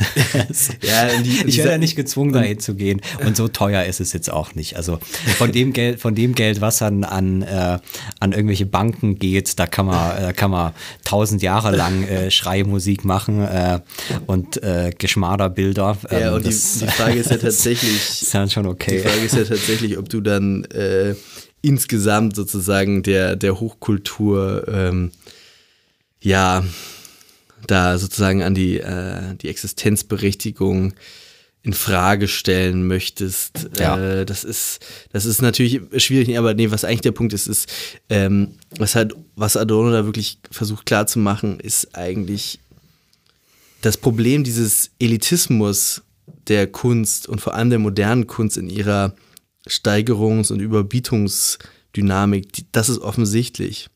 Aber wenn Kunst irgendwie was, was sein soll und was leisten soll und kein Mensch weiß, was das genau ist, aber wenn Kunst wirklich was Wertvolles ist, dann, dann muss es auch die beste Kunst eben, dann muss auch die beste Kunst passieren. Und die passiert sicherlich nicht äh, eben äh, in dem Sinne, was sich der Kleinbürger wünscht. Und dass das aber eine Spezialisierung erfordert und dann auch eine Entfremdung äh, von, von, einem, von einem Massengeschmack und eben auch dann einer gewissen Unverständlichkeit. Das ist ein problematisches Phänomen, aber es ist irgendwie auch ein vielleicht ein notwendiges, ich weiß es nicht genau. Sind wir im Prinzip äh, sofort beim Thema, weil, und da wird es wirklich schwierig, ähm, äh, dieses Problem natürlich eine Gruppe, eine spezifische äh, äh, soziale Gruppe hat, äh, die das Ganze steuert und ähm, kontrolliert. Eine solche Kulturpolitik wäre aussichtslos ohne den Experten.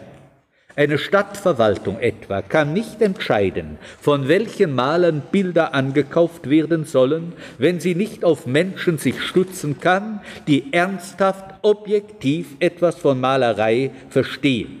Indem man die Notwendigkeit des Experten einräumt, setzt man sich jedoch sogleich wieder allen erdenklichen Einwänden aus etwa dem mittlerweile sehr verdächtigen, dass das Expertenurteil ein, Expert, ein Urteil für Experten bleibe und die Gemeinschaft darüber vergesse, von der nach der gängigen Phrase die großen Institutionen ihren Auftrag empfingen. Oder dass der Experte selber notwendig Verwaltungsmann von oben her entscheide und die Spontaneität abwürge, zuweilen auch, und das möchte ich nicht stets bestreiten, dass seine Zuständigkeit keineswegs stets gesichert sei, dass es schwer falle, den Experten vom Apparatschick zu unterscheiden. Ja, hier ähm, argumentiert er erstmal ja ziemlich staatstragend und ziemlich ähm, reaktionär fast. Ich weiß nicht, ob es reaktionär ist, äh, aber es ist ja im Prinzip auch in dem Sinne, was ich gesagt habe, dass es tatsächlich dann auch im Bereich der Kultur eben diese Spezialisierung mhm. gibt und eben auch diese Abhebung von, von dem, was sozusagen allgemein mhm. verständlich ist, was mhm. kon allgemein konsumierbar ist. Mhm. Ähm, das ist ein hochproblematisches, äh, hochproblematisches Ding, mhm. aber es ist irgendwie, also mir leuchtet es erstmal ein, was Adorno sagt. Ja. Ich würde auch sagen, mhm. also ähm, wenn man sich auch das auch historisch anguckt, dann sind natürlich solche Entwicklungen und insbesondere eben auch in der Demokratie, also das ist auch schon eine demokratische Form, natürlich Entwicklung von Expertise also von sozialen Gruppen. Ich meine, da gibt's äh, die Professionssoziologie, ja. äh, die sich in unzähligen äh, Arbeiten in, äh, im Prinzip seit 100 Jahren. Also die ersten Professionen sind ja zum Beispiel solches Verwaltungsbeamten. Ja. Ne, die, die ersten, damit entsteht ja der moderne Staat überhaupt ja. ähm, im, im 18. Jahrhundert. Ähm, und dann quasi sich diese Gesellschaft äh, ja, wie du sagst, in einer Ausdifferenzierung äh, bestimmtes Expertenwissen entwickelt. Ähm, gleichzeitig, ähm, und das macht er dann, finde ich, er problematisiert das in dem Fall nicht. Also klar, stimmt das irgendwie, dass es ähm, äh, nicht anders geht, aber er, äh, er ähm, soziologisiert eigentlich dieses Problem nicht, ne? Mhm. Weil er dann irgendwie doch wieder, also das Gefühl habe ich, dann doch dieser Künstler ist mhm. und dann sagt, okay, wir brauchen am Ende doch Leute, die, und ich habe es mal mitgeschrieben gerade, ernsthaft, objektiv was von Kunst verstehen.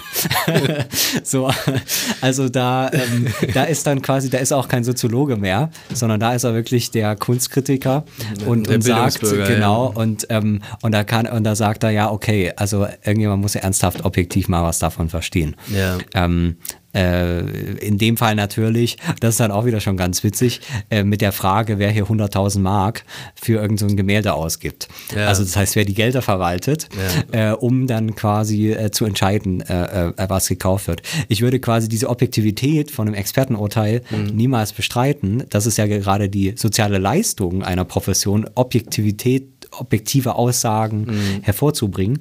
Ganz egal, ob es in der Kunstkritik ist oder ob das Forensiker sind, die im Gerichtssaal irgendwelche Aussagen machen ja. ähm, oder Juristen oder Soziologen. Haha.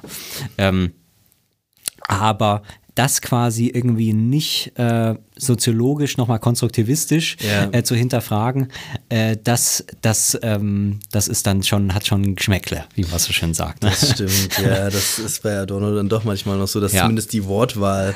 Das ist halt sehr elitär so gedacht dann bisschen, doch. Ja. Ähm, einem äh, ein bisschen skeptisch macht. Andererseits äh, finde ich auch zum Beispiel das Argument, wenn man jetzt ganz einfach auch wieder die funktionale Differenzierung und wie du ja schon gesagt hast, die ähm, die Professionalisierung anführt. Wer würde von einem Wissenschaftler zum Beispiel erwarten, dass der sich äh, irgendwie, also das, das, das höchste Wertkriterium, das an den anzulegen wäre, die, die allgemeine Verständlichkeit wäre, da er sich ja doch auch irgendwie durch, durch die, die Gelder der Allgemeinheit finanziert sieht. Also, oder ähm, in, in ganz verschiedenen Bereichen, also äh, mhm. die, die allgemeine Zugänglichkeit und Verständlichkeit, äh, die sozusagen absolute Volksnähe wäre in keinem anderen gesellschaftlichen Feld, vermute ich jetzt mal, ein Kriterium für, für ähm, ja, Professionalität. Hm.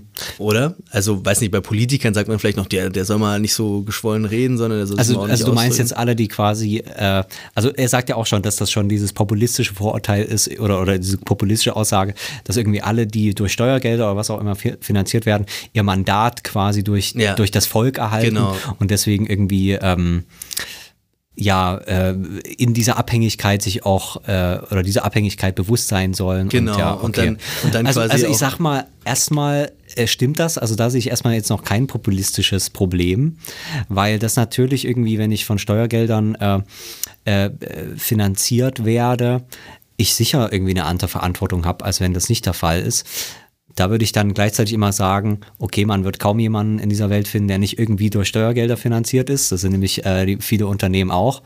Ähm, also das wäre vielleicht noch so ein, so ein, so ein Argument davor.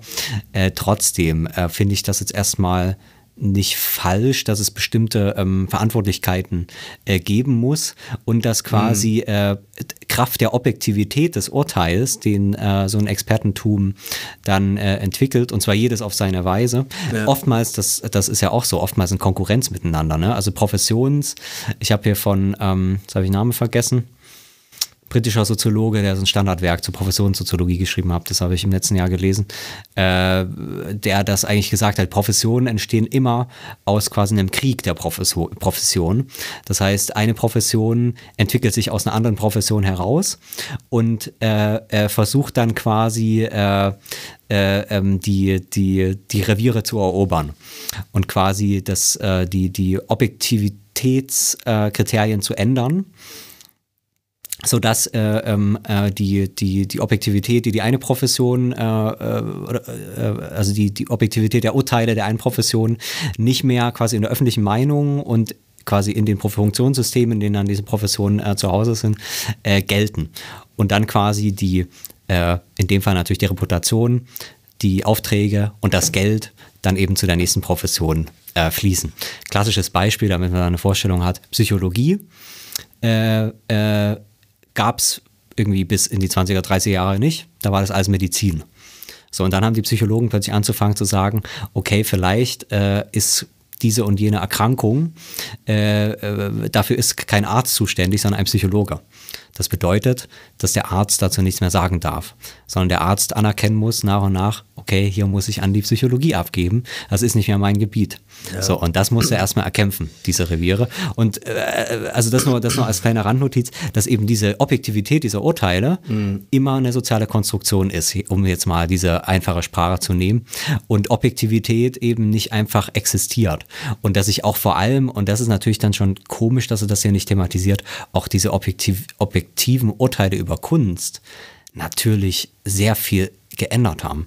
Auch die Zusammensetzung ja, der, der, der ja. Kunstkritik und, sage ich mal, wen so eine Verwaltung dann einstellt, äh, um äh, quasi zum Beispiel so eine Zusam äh, Sammlung zusammenzukaufen, dass das ja heute auch schon ganz andere Personen waren als noch im 19. Jahrhundert, dass ich das, also das ist auch enorm, also das würde er ja nicht leugnen, ja. aber er problematisiert das halt nicht. Ich meine, man sieht das jetzt allein an der ganzen ähm, äh, Provenienzdebatte mit was muss da zurückgegeben werden, äh, wo irgendwie ganze Traditionen äh, von Kunstsammlungen äh, jetzt erstmal wieder neu aufgerollt werden müssen ja. und man gucken muss, wer hat wir hier wie was in den letzten Jahren gesammelt. Ja. Äh, also da, da rollen ja quasi auch nachträglich noch Köpfe quasi. Ja. Ähm, das gehört ja immer dazu. Und da jetzt einfach zu sagen, ja, wir brauchen, also er hat ja damit recht, ne? es geht dann trotzdem nicht ohne diese Experten, aber dass diese Experten auch äh, nicht über jeden Zweifel erhaben sind und diesem Angriff ausgesetzt werden müssen, dass das ebenso zur demokratischen Pflicht gehört. Ja, das ist, würde er aber, eigentlich auch nicht bestreiten, Wahrscheinlich wird er das nicht bestreiten, aber ich hoffe mal, ich habe es jetzt nicht rausgeschnitten. Aber trotzdem, diese grundsätzlich positive Haltung gegenüber dem Expertentum, die ist schon, schon merkwürdig. Und jetzt irgendwie quasi was, und das sagt er ja schon so, dass notwendigerweise man Experten dafür braucht, weiß ich auch nicht. Manchmal vielleicht schon, manchmal vielleicht auch nicht. Also, keine Ahnung, warum kann man nicht eine Kunstsammlung auch irgendwie demokratisch äh, organisieren? Kann man doch versuchen. Also, das heißt dann nicht, dass quasi der Volkswille entscheidet, was Ja, ja. gekauft wird, aber man kann doch irgendwie größere Gremien machen oder so. Ja, das ist ein bisschen plural. Das gibt's ja aber sicher auch. Okay, okay. Keine das, Ahnung. Das muss man vielleicht nicht. äh, Also- also das war für mich gar nicht so in diesem Expertenargument äh, ausgeschlossen, aber vielleicht, vielleicht hast du recht, dass er das. Es geht schon um eine Gatekeeper-Gruppe halt. Hm. Naja, wer weiß. Ähm, er hat äh, noch was zu den Experten zu sagen, was uns vielleicht noch helfen kann, damit wir auch dieses Thema mal äh, abschließen noch heute. Aber die Demokratie durch Repräsentation, der schließlich auch die Experten in der Verwaltung kultureller Angelegenheiten ihre Legitimation verdanken, ermöglicht doch wenigstens einen gewissen Ausgleich, erlaubt es, Manöver zu verhindern, die der Barbarei dienen, indem sie den Gedanken an die objektive Wahrheit und Qualität von Gebilden korrumpieren durch den Appell an jene, welchen sie heute und hier unmittelbar gefallen sollen. Auf Kulturpolitik ist Benjamins schönes Wort vom Kritiker anzuwenden, welcher die Interessen des Publikums gegen das Publikum zu vertreten habe.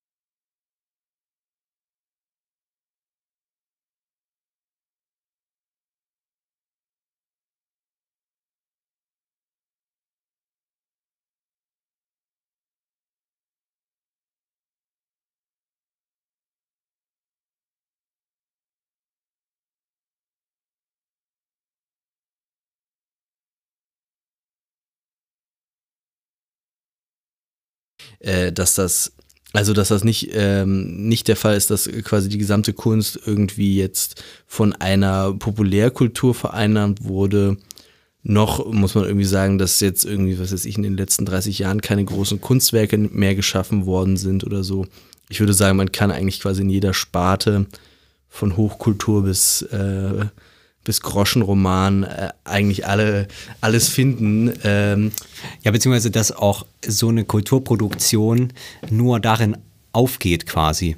Also, dass irgendwie es eine große Kulturindustrie gibt, Ja. die irgendwie äh, massenhaft äh, zweifelhafte Produkte herstellt, die die Leute quasi eskapistisch irgendwie konsumieren, weil sie ihr Leben scheiße finden oder was auch immer. Das finde ich jetzt auch nicht besonders äh, schlimm, das zu sagen. Natürlich ist das irgendwie ein Motiv. Aber da Ja. sind jetzt, da, da würde auch niemand, der ins Kino geht und sich hier neuen Iron Man oder so reinzieht, hätte doch irgendwelche anderen Motive. Also das weiß ja auch jeder. Dass ich hier jetzt nicht irgendwie ins Theater gehe oder so. Ja. Also da sind die Leute erstmal nicht getäuscht darüber. Ja. Die verschiedenen Milieus haben halt dann verschiedene Ansprüche. Aber wie du schon sagst, ähm, der, der äh, auch, sage ich mal, für ein bildungsbürgerliches Publikum gibt es natürlich auch, äh, keine Ahnung, hier in den Berliner Theatern gibt es auch den Ironman für die, wo sie einfach zum Spaß reingehen und sowas. Ja. Und wenn, sage ich mal, die kritische Reflexion äh, auch einfach die Freitagabendunterhaltung ist, wo man nochmal sagt, wie schlimm alles ist oder so, dann ist das funktional genau dasselbe, wie wenn, wenn äh, keine Ahnung, ähm, äh, irgendwelche Leute in den Ironman gehen. So. Also das ist irgendwie so, die funktionalen Äquival- Äquivalente findet man immer auf allen Ebenen. Ähm, äh, und das ist noch das nächste. Natürlich ist quasi jede, jedes Kulturerzeugnis auch nicht determiniert und nur das. Ne? Also es ist ja immer ganz, ganz vieles Unterschiedliches gleichzeitig. Ja. Also das ist dann wiederum dieses Totalitätsargument, äh, genau.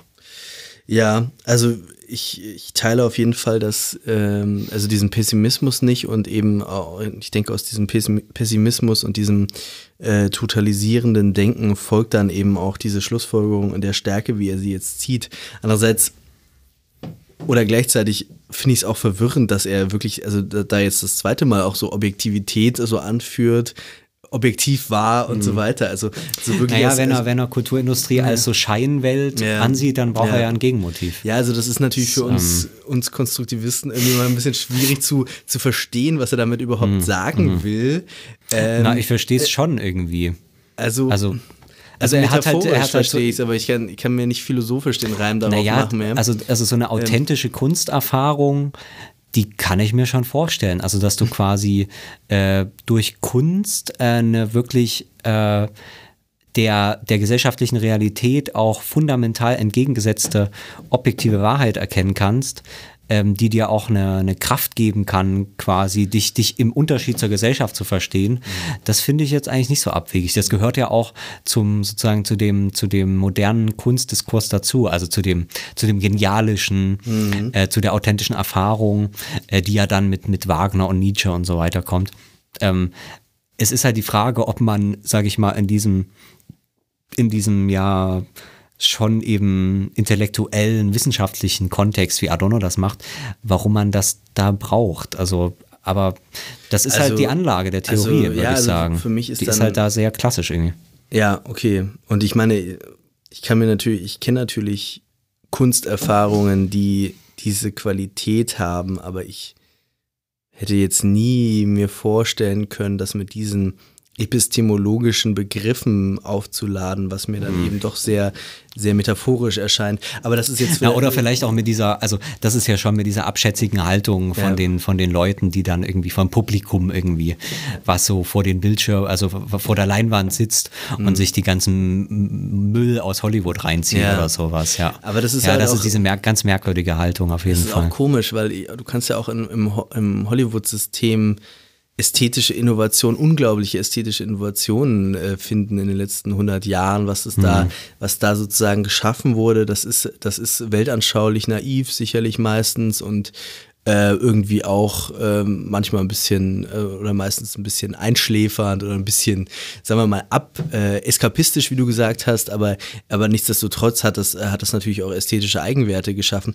Äh, also das sind auch so Sachen, für die, würde ich sagen, jetzt Adorno einfach einfach aus seiner, vielleicht auch aus seiner ästhetischen Sozialisation irgendwie nicht zugänglich war. Mhm. Äh, worauf ich eigentlich hinaus wollte, ich finde das, äh, das Zitat von, äh, von Benjamin trotzdem ziemlich geil. Das ist dass der, gut, ja. Dass der Kritiker die Interessen des Publikums gegen das Publikum Ja. verteidigt. Das ist trotzdem richtig, ja. Das, das finde ich richtig. Und in diesem, diesem sehr, sehr schnippischen, feuilletonistischen Sinne würde ich dann doch auch sagen, dass es natürlich auch irgendwie eine, eine gewisse, ja, also da schon, da, da- dass es da schon auch was zu verteidigen gibt gegenüber einem allzu popularisierten Geschmack. Also Ja. das könnte ich, würde ich schon Ja. zugestehen. Genau, nee, also das würde ich auch sagen. Für die Rolle des Kritikers ähm, ist es auf jeden Fall, oder für das Selbstverständnis des Kritikers, äh, im besten Fall heutzutage natürlich der Kritikerin, ähm, ist es auf jeden Fall äh, entscheidend. Ich würde auch sagen, ich meine, das ist ja für, für jetzt die ganzen Mini-Publics und so weiter, die wir ja inzwischen dann auch sind, äh, äh, mit dem Podcast oder in der ganzen neuen Medienwelt, gehört das ja im Prinzip auch dazu. Aber allerdings in de- dieser enormen Widersprüchlichkeit. Ne? Du hast einerseits dann diese YouTube-Welt, wo die Leute wirklich alles daran setzen, also zumindest die, die größere äh, Öffentlichkeit haben, wirklich jeden erdenklichen Scheiß machen, um mehr Klicks zu kriegen. Ja. Und halt genau das zu machen, was das, was das Publikum will. Ähm, äh, und dann hast du aber gleichzeitig die Möglichkeit, weil du ja keinen großen Kapitalaufwand hast, äh, einfach das zu machen, was du willst, was dich interessiert. Und wie wir jetzt zum Beispiel zu sagen, wir machen ja irgendeine so komische Adorno-Vorlesung. Ja.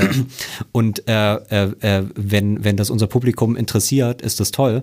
Wenn das das nicht interessiert, dann haben sie Pech gehabt, so Ja. ungefähr. Ne? Wir, also wir machen das ja im, im Grunde genommen auch so.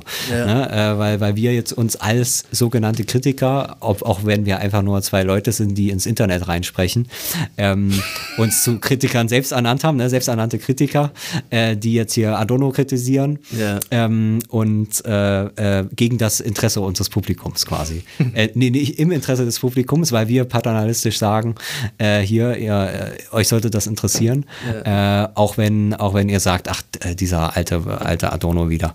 Ähm, genau. Der Unterschied ist halt nur, dass wir nicht in der Stadtverwaltung sitzen, sondern dass äh, wir quasi keine Machtposition haben. Naja, Hat, ja. vielleicht äh, kommt die noch. äh, wir kommen noch ein, zu einem allerletzten Ton. Äh, und ähm, da klingt Adorno, ähm, äh, naja, so ganz merkwürdig irgendwie. So verdinglich beide Kategorien sind, beide sind es nicht ganz und gar, und beide weisen wie noch die abenteuerlichste kybernetische Maschine auf lebendige Subjekte zurück. Das bedeutet aber, dass das spontane, noch nicht ganz erfasste Bewusstsein die Institutionen, innerhalb deren es sich äußert, immer wieder auch umfunktionieren kann. Die Garantien, die eine liberal-demokratische Ordnung dem Individuum bietet, sind hoffentlich einstweilen stark genug, dafür zu sorgen, dass das Individuum auch in der Institution und mit ihrer Hilfe zu deren Korrektur ein weniges beizutragen vermag. Wer der Verwaltungsmittel und Institutionen kritisch bewusst sich bedient, vermag stets noch etwas von dem zu realisieren, was anders wäre als bloß verwaltete Kultur, wofern er nur selber nichts nachlässt von den Forderungen der Spontaneität und Verantwortung, ohne die keine kulturelle Produktion gedacht werden kann. Die minimalen Unterschiede vom Immergleichen, die offen sind, vertreten wie immer auch hilflos das Ganze. In den Unterschied selbst, in die Abweichung hat sich Hoffnung zusammengezogen. Ja, also erstmal habe ich nochmal gedacht, jetzt wo man ihn mal länger hört, Gott sei Dank sind die Zeiten vorbei, wo man sich sowas anhören musste. Also äh, So- so Formnote, vorgelesene genau, Form Vorlesungen. und natürlich ganz gut die Spontaneität. Das Wieso spricht der eigentlich so komisch? ja, der hat auch so ein, so ein äh, bei dem EI, ne, irgendwie dieses A, der hat so ein ganz komisches, das klingt fast so wie so ostpreußisch oder so ganz merkwürdig. Also, Oder als wäre er Ausländer oder sowas. Also, äh, Als wäre das nicht Muttersprache, Ja, genau. also der, aber das ist, ich glaube, der glaub, hat sich das selber. Vorgelesene, die Silben überbetonen. Einfach jedes Wort, beide Silben ganz langsam aussprechen. Das kann auch wirklich einfach der Habitus, äh, also, also der Habitus ist halt, das, also es gehört halt wahrscheinlich einfach zu dem Habitus. Ja, also ohne das wäre er natürlich nicht Adorno. naja. Ähm, ja, was äh, sagen wir dazu noch? Ich fand da ganz interessant, dass, ähm, dass er hier dann eben diese ganz klassische Vorstellung von Institution versus Mensch nochmal Ja. ganz klar sagt. Und damit eigentlich diese, ähm, das ist so eine, ich würde sagen, nach den gescheiterten Revolutionen, ähm, äh, also interessanterweise auch wiederum links und rechts. Ne? In 50er Jahren hat sich im Prinzip der Stalinismus dann äh, schon, also das ist ja dann eine Entwicklung, die auch zu 68 schon geht, wo sich die Linke quasi dann so wegentwickelt von der, von der Weltrevolution, Ja. weil er halt im Stalinismus geendet ist. Und man sagt, okay, so wie das jetzt im, also es gab dann natürlich auch die radikalen Gruppen im Westen, aber der Diskurs, äh, also im, im Ostblock war dann der linke Revolutionsdiskurs Staatsdoktrin und äh, die Kritik weitestgehend ausgeschalten. Äh, Im Westen ging ja der linke Diskurs weiter und der hat sich dann so aufgespalten in die radikalen Gruppen und die einen, die halt gesagt haben, okay, wenn Linke äh, Politik und äh, revolutionäre Politik äh, Stalinismus bedeutet, dann sollte man lieber die Finger davon lassen. Und die Sozialdemokratie funktioniert auch ganz gut. Ähm, die äh, rechte Revolutionsrhetorik der 20er Jahre war im Nationalsozialismus geändert. Also Stalinismus, Nationalsozialismus. Deswegen hat man, würde ich sagen, in der Nachkriegszeit, in der dann natürlich äh, Nationalsozialismus äh, äh, schon durch war, Stalinismus äh, und weitere Entwicklung eben des Ostblocks aber absehbar und äh, sichtbar. Ähm, da hat man so eine Rückzugsbewegung insgesamt bei den Intellektuellen, wo man sagt, okay, wir müssen jetzt mal, also im Westen natürlich, äh, wir müssen jetzt mal irgendwie die Zustände so wie sie sind, nämlich liberale Demokratie. Ich glaube, er sagt es auch direkt so, ne, liberalen Demokratien. Ich habe gedacht, das wäre eigentlich eine spätere Wortschöpfung, die, aber er sagt es tatsächlich so. Wir müssen, müssen uns jetzt irgendwie damit erstmal zurechtfinden. So ja auch die SPD zu der Zeit, ne, dann Godesberger Programm und so weiter. Und dann gucken, was im Rahmen dessen irgendwie noch drin ist für ja. das Authentische, für das Wahre, für das Revolutionäre, für dies und das. Ja. Ähm, und das ist, finde ich, diese Bewegung, die man hier ganz eindeutig sieht, die hier die theoretische Form hat, dass auch in den Institutionen, und das fand ich auch sehr nett in der, was war das, verrücktesten äh, kybernetischen Maschine oder sowas. Ne? Das ist auch dieser, dieser Kybernetik-Diskurs, der da zu, äh, zu der Zeit irgendwie läuft, wo man heute irgendwie drüber lacht. Aber damals war das wirklich die Vorstellung, dass irgendwie so eine riesige weltumspannende kybernetische Maschine dann, dann erscheint. Ähm, so ein bisschen wie heute das Internet, aber das, das, ähm, das ähm, hat man vergessen, dass das in den 50er Jahren auch schon eigentlich in der Vorstellungswelt äh, existiert hat. Naja, selbst wenn diese, diese kybernetische Maschine den Planeten vollkommen umfassen würde, ähm, selbst dann würde sie eben noch auf äh, den Menschen und auf den Körper, auf das Leibliche, das Authentische nicht ganz verzichten können. Mhm. Äh, das heißt, in den, in den Ritzen äh, dieser perfekten Systeme, bei Hans Freier, den wir auch schon mal hatten, heißt es dann sekundäre Systeme. Das ist exakt derselbe Gedanke wie bei, wie bei Adorno, der dort quasi dieses linke und rechte Denken vereint. Ähm, da gibt's noch Reste von, von, von Menschlichkeit irgendwo. Mhm.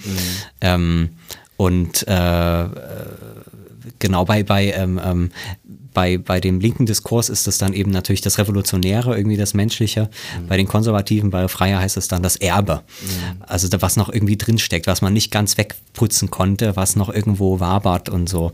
Ähm, äh, genau, und das ist dann irgendwie so die Haltung, ja. die ich irgendwie auch ziemlich scheiße finde, um es mal so zu sagen. ja, das ist dann irgendwie diese linke Melancholie, die da drin steckt.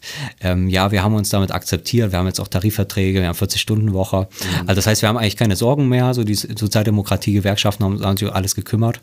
Und jetzt können wir uns irgendwie in die Vorlesung setzen und dann mit Adorno irgendwie so darüber nachdenken, wo noch das Authentische ist.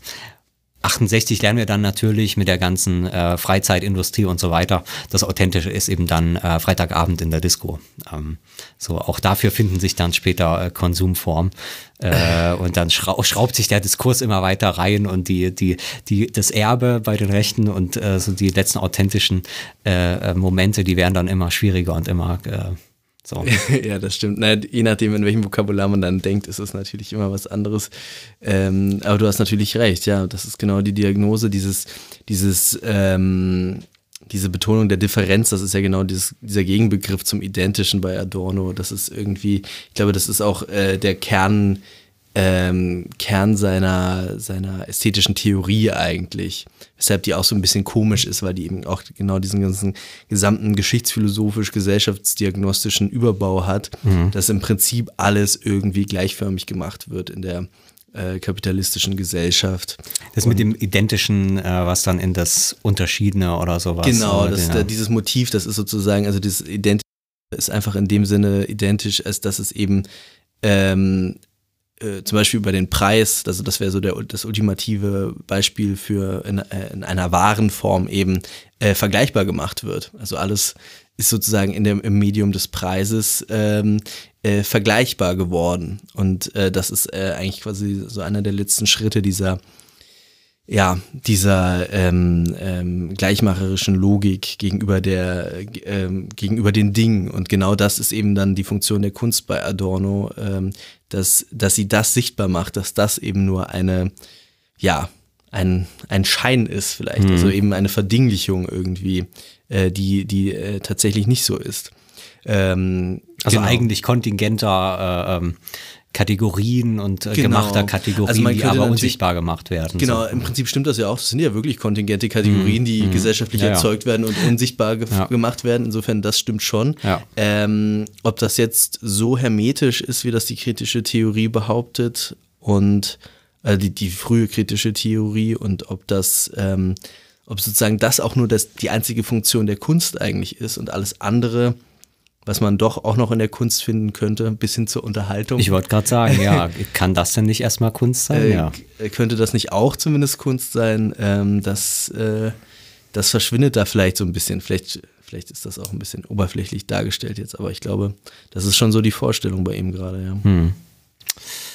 Tja, auf jeden Fall scheint er ähm, das Gefühl, habe ich doch dann ganz zufrieden zu sein Stimmt. in seiner, äh, in seiner BRD. Es waren ja die 50er. Ja, da, genau. Da ging es noch also zu. ihm, also er hatte natürlich irgendwie äh, in seiner äh, Biografie einiges durchgemacht, aber jetzt dann irgendwie, ich meine, er ist nach Deutschland zurückgegangen, musste er natürlich auch, also wer ist Deutscher als er, ähm, hatte dann eben seinen Lehrstuhl, Ja. war wieder in Frankfurt, glaube ich auch, ne? Ja, Ja, ja. der war dann wieder in Ja. Frankfurt. Da.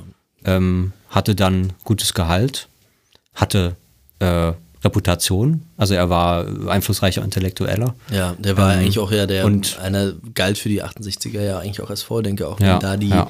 Sympathien auch irgendwie so ein bisschen Ja. wankelhaft waren. Ja. Ja. Also was das angeht, ähm, und das kann er dann quasi, äh, wie er das ja auch macht, sehr selbstreflexiv und so weiter, äh, immer wieder auch ähm, ironisieren oder ähm, äh, kritisieren oder wie auch immer. Aber dann so, keine Ahnung, das, das finde ich dann irgendwie so ein bisschen. Also da weiß ich dann auch, warum, warum, ich so manchmal Vorbehalte habe äh, gegenüber Adorno. Also da ist er dann eben tatsächlich nicht auch, also da wirkt er irgendwie auch zufrieden. So, er hat da keine, keine richtige Distanz. Und gerade wenn er das eben noch mit dem, mit dem Expertentum dann so stark macht, Ja. das ist dann irgendwie, ja, also wenn das quasi das Ergebnis dieses Prozesses ist, dann irgendwie doch ganz, äh, ganz äh, zufrieden da Armchair ähm, äh, Philosopher zu sein, das ist dann auch wieder schwierig. Naja, weiß man nicht, ne?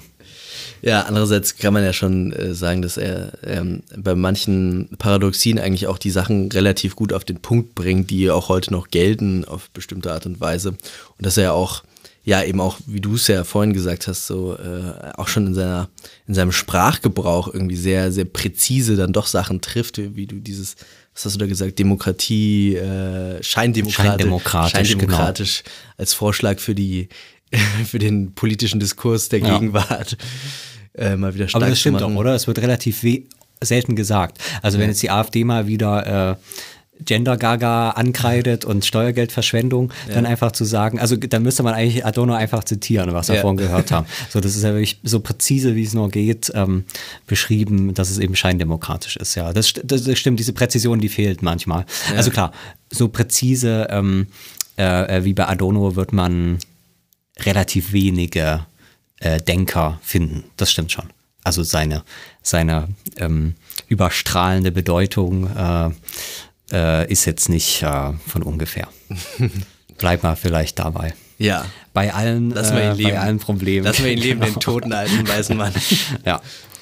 Na gut, dann äh, herzlichen Dank fürs Hören. Ähm, wir möchten noch ankündigen, äh, weil wir brauchen natürlich auch Hörer ähm, äh, und Geld ähm, und äh, wollen ja auch gemocht werden. Also wir sind auf Spotify zu hören äh, im, äh, in diesem weltumspannenden kybernetischen System namens Internet. Ähm, das heißt auch, wenn man kein Podcast-Programm hat, kann man über Spotify uns hören. Äh, jetzt seit neuestem. Ansonsten immer gern weitererzählen, abonnieren äh, und so weiter und so fort. Genau. Vielen Dank fürs Hören und bis zum nächsten Mal. Ciao. Tschüss.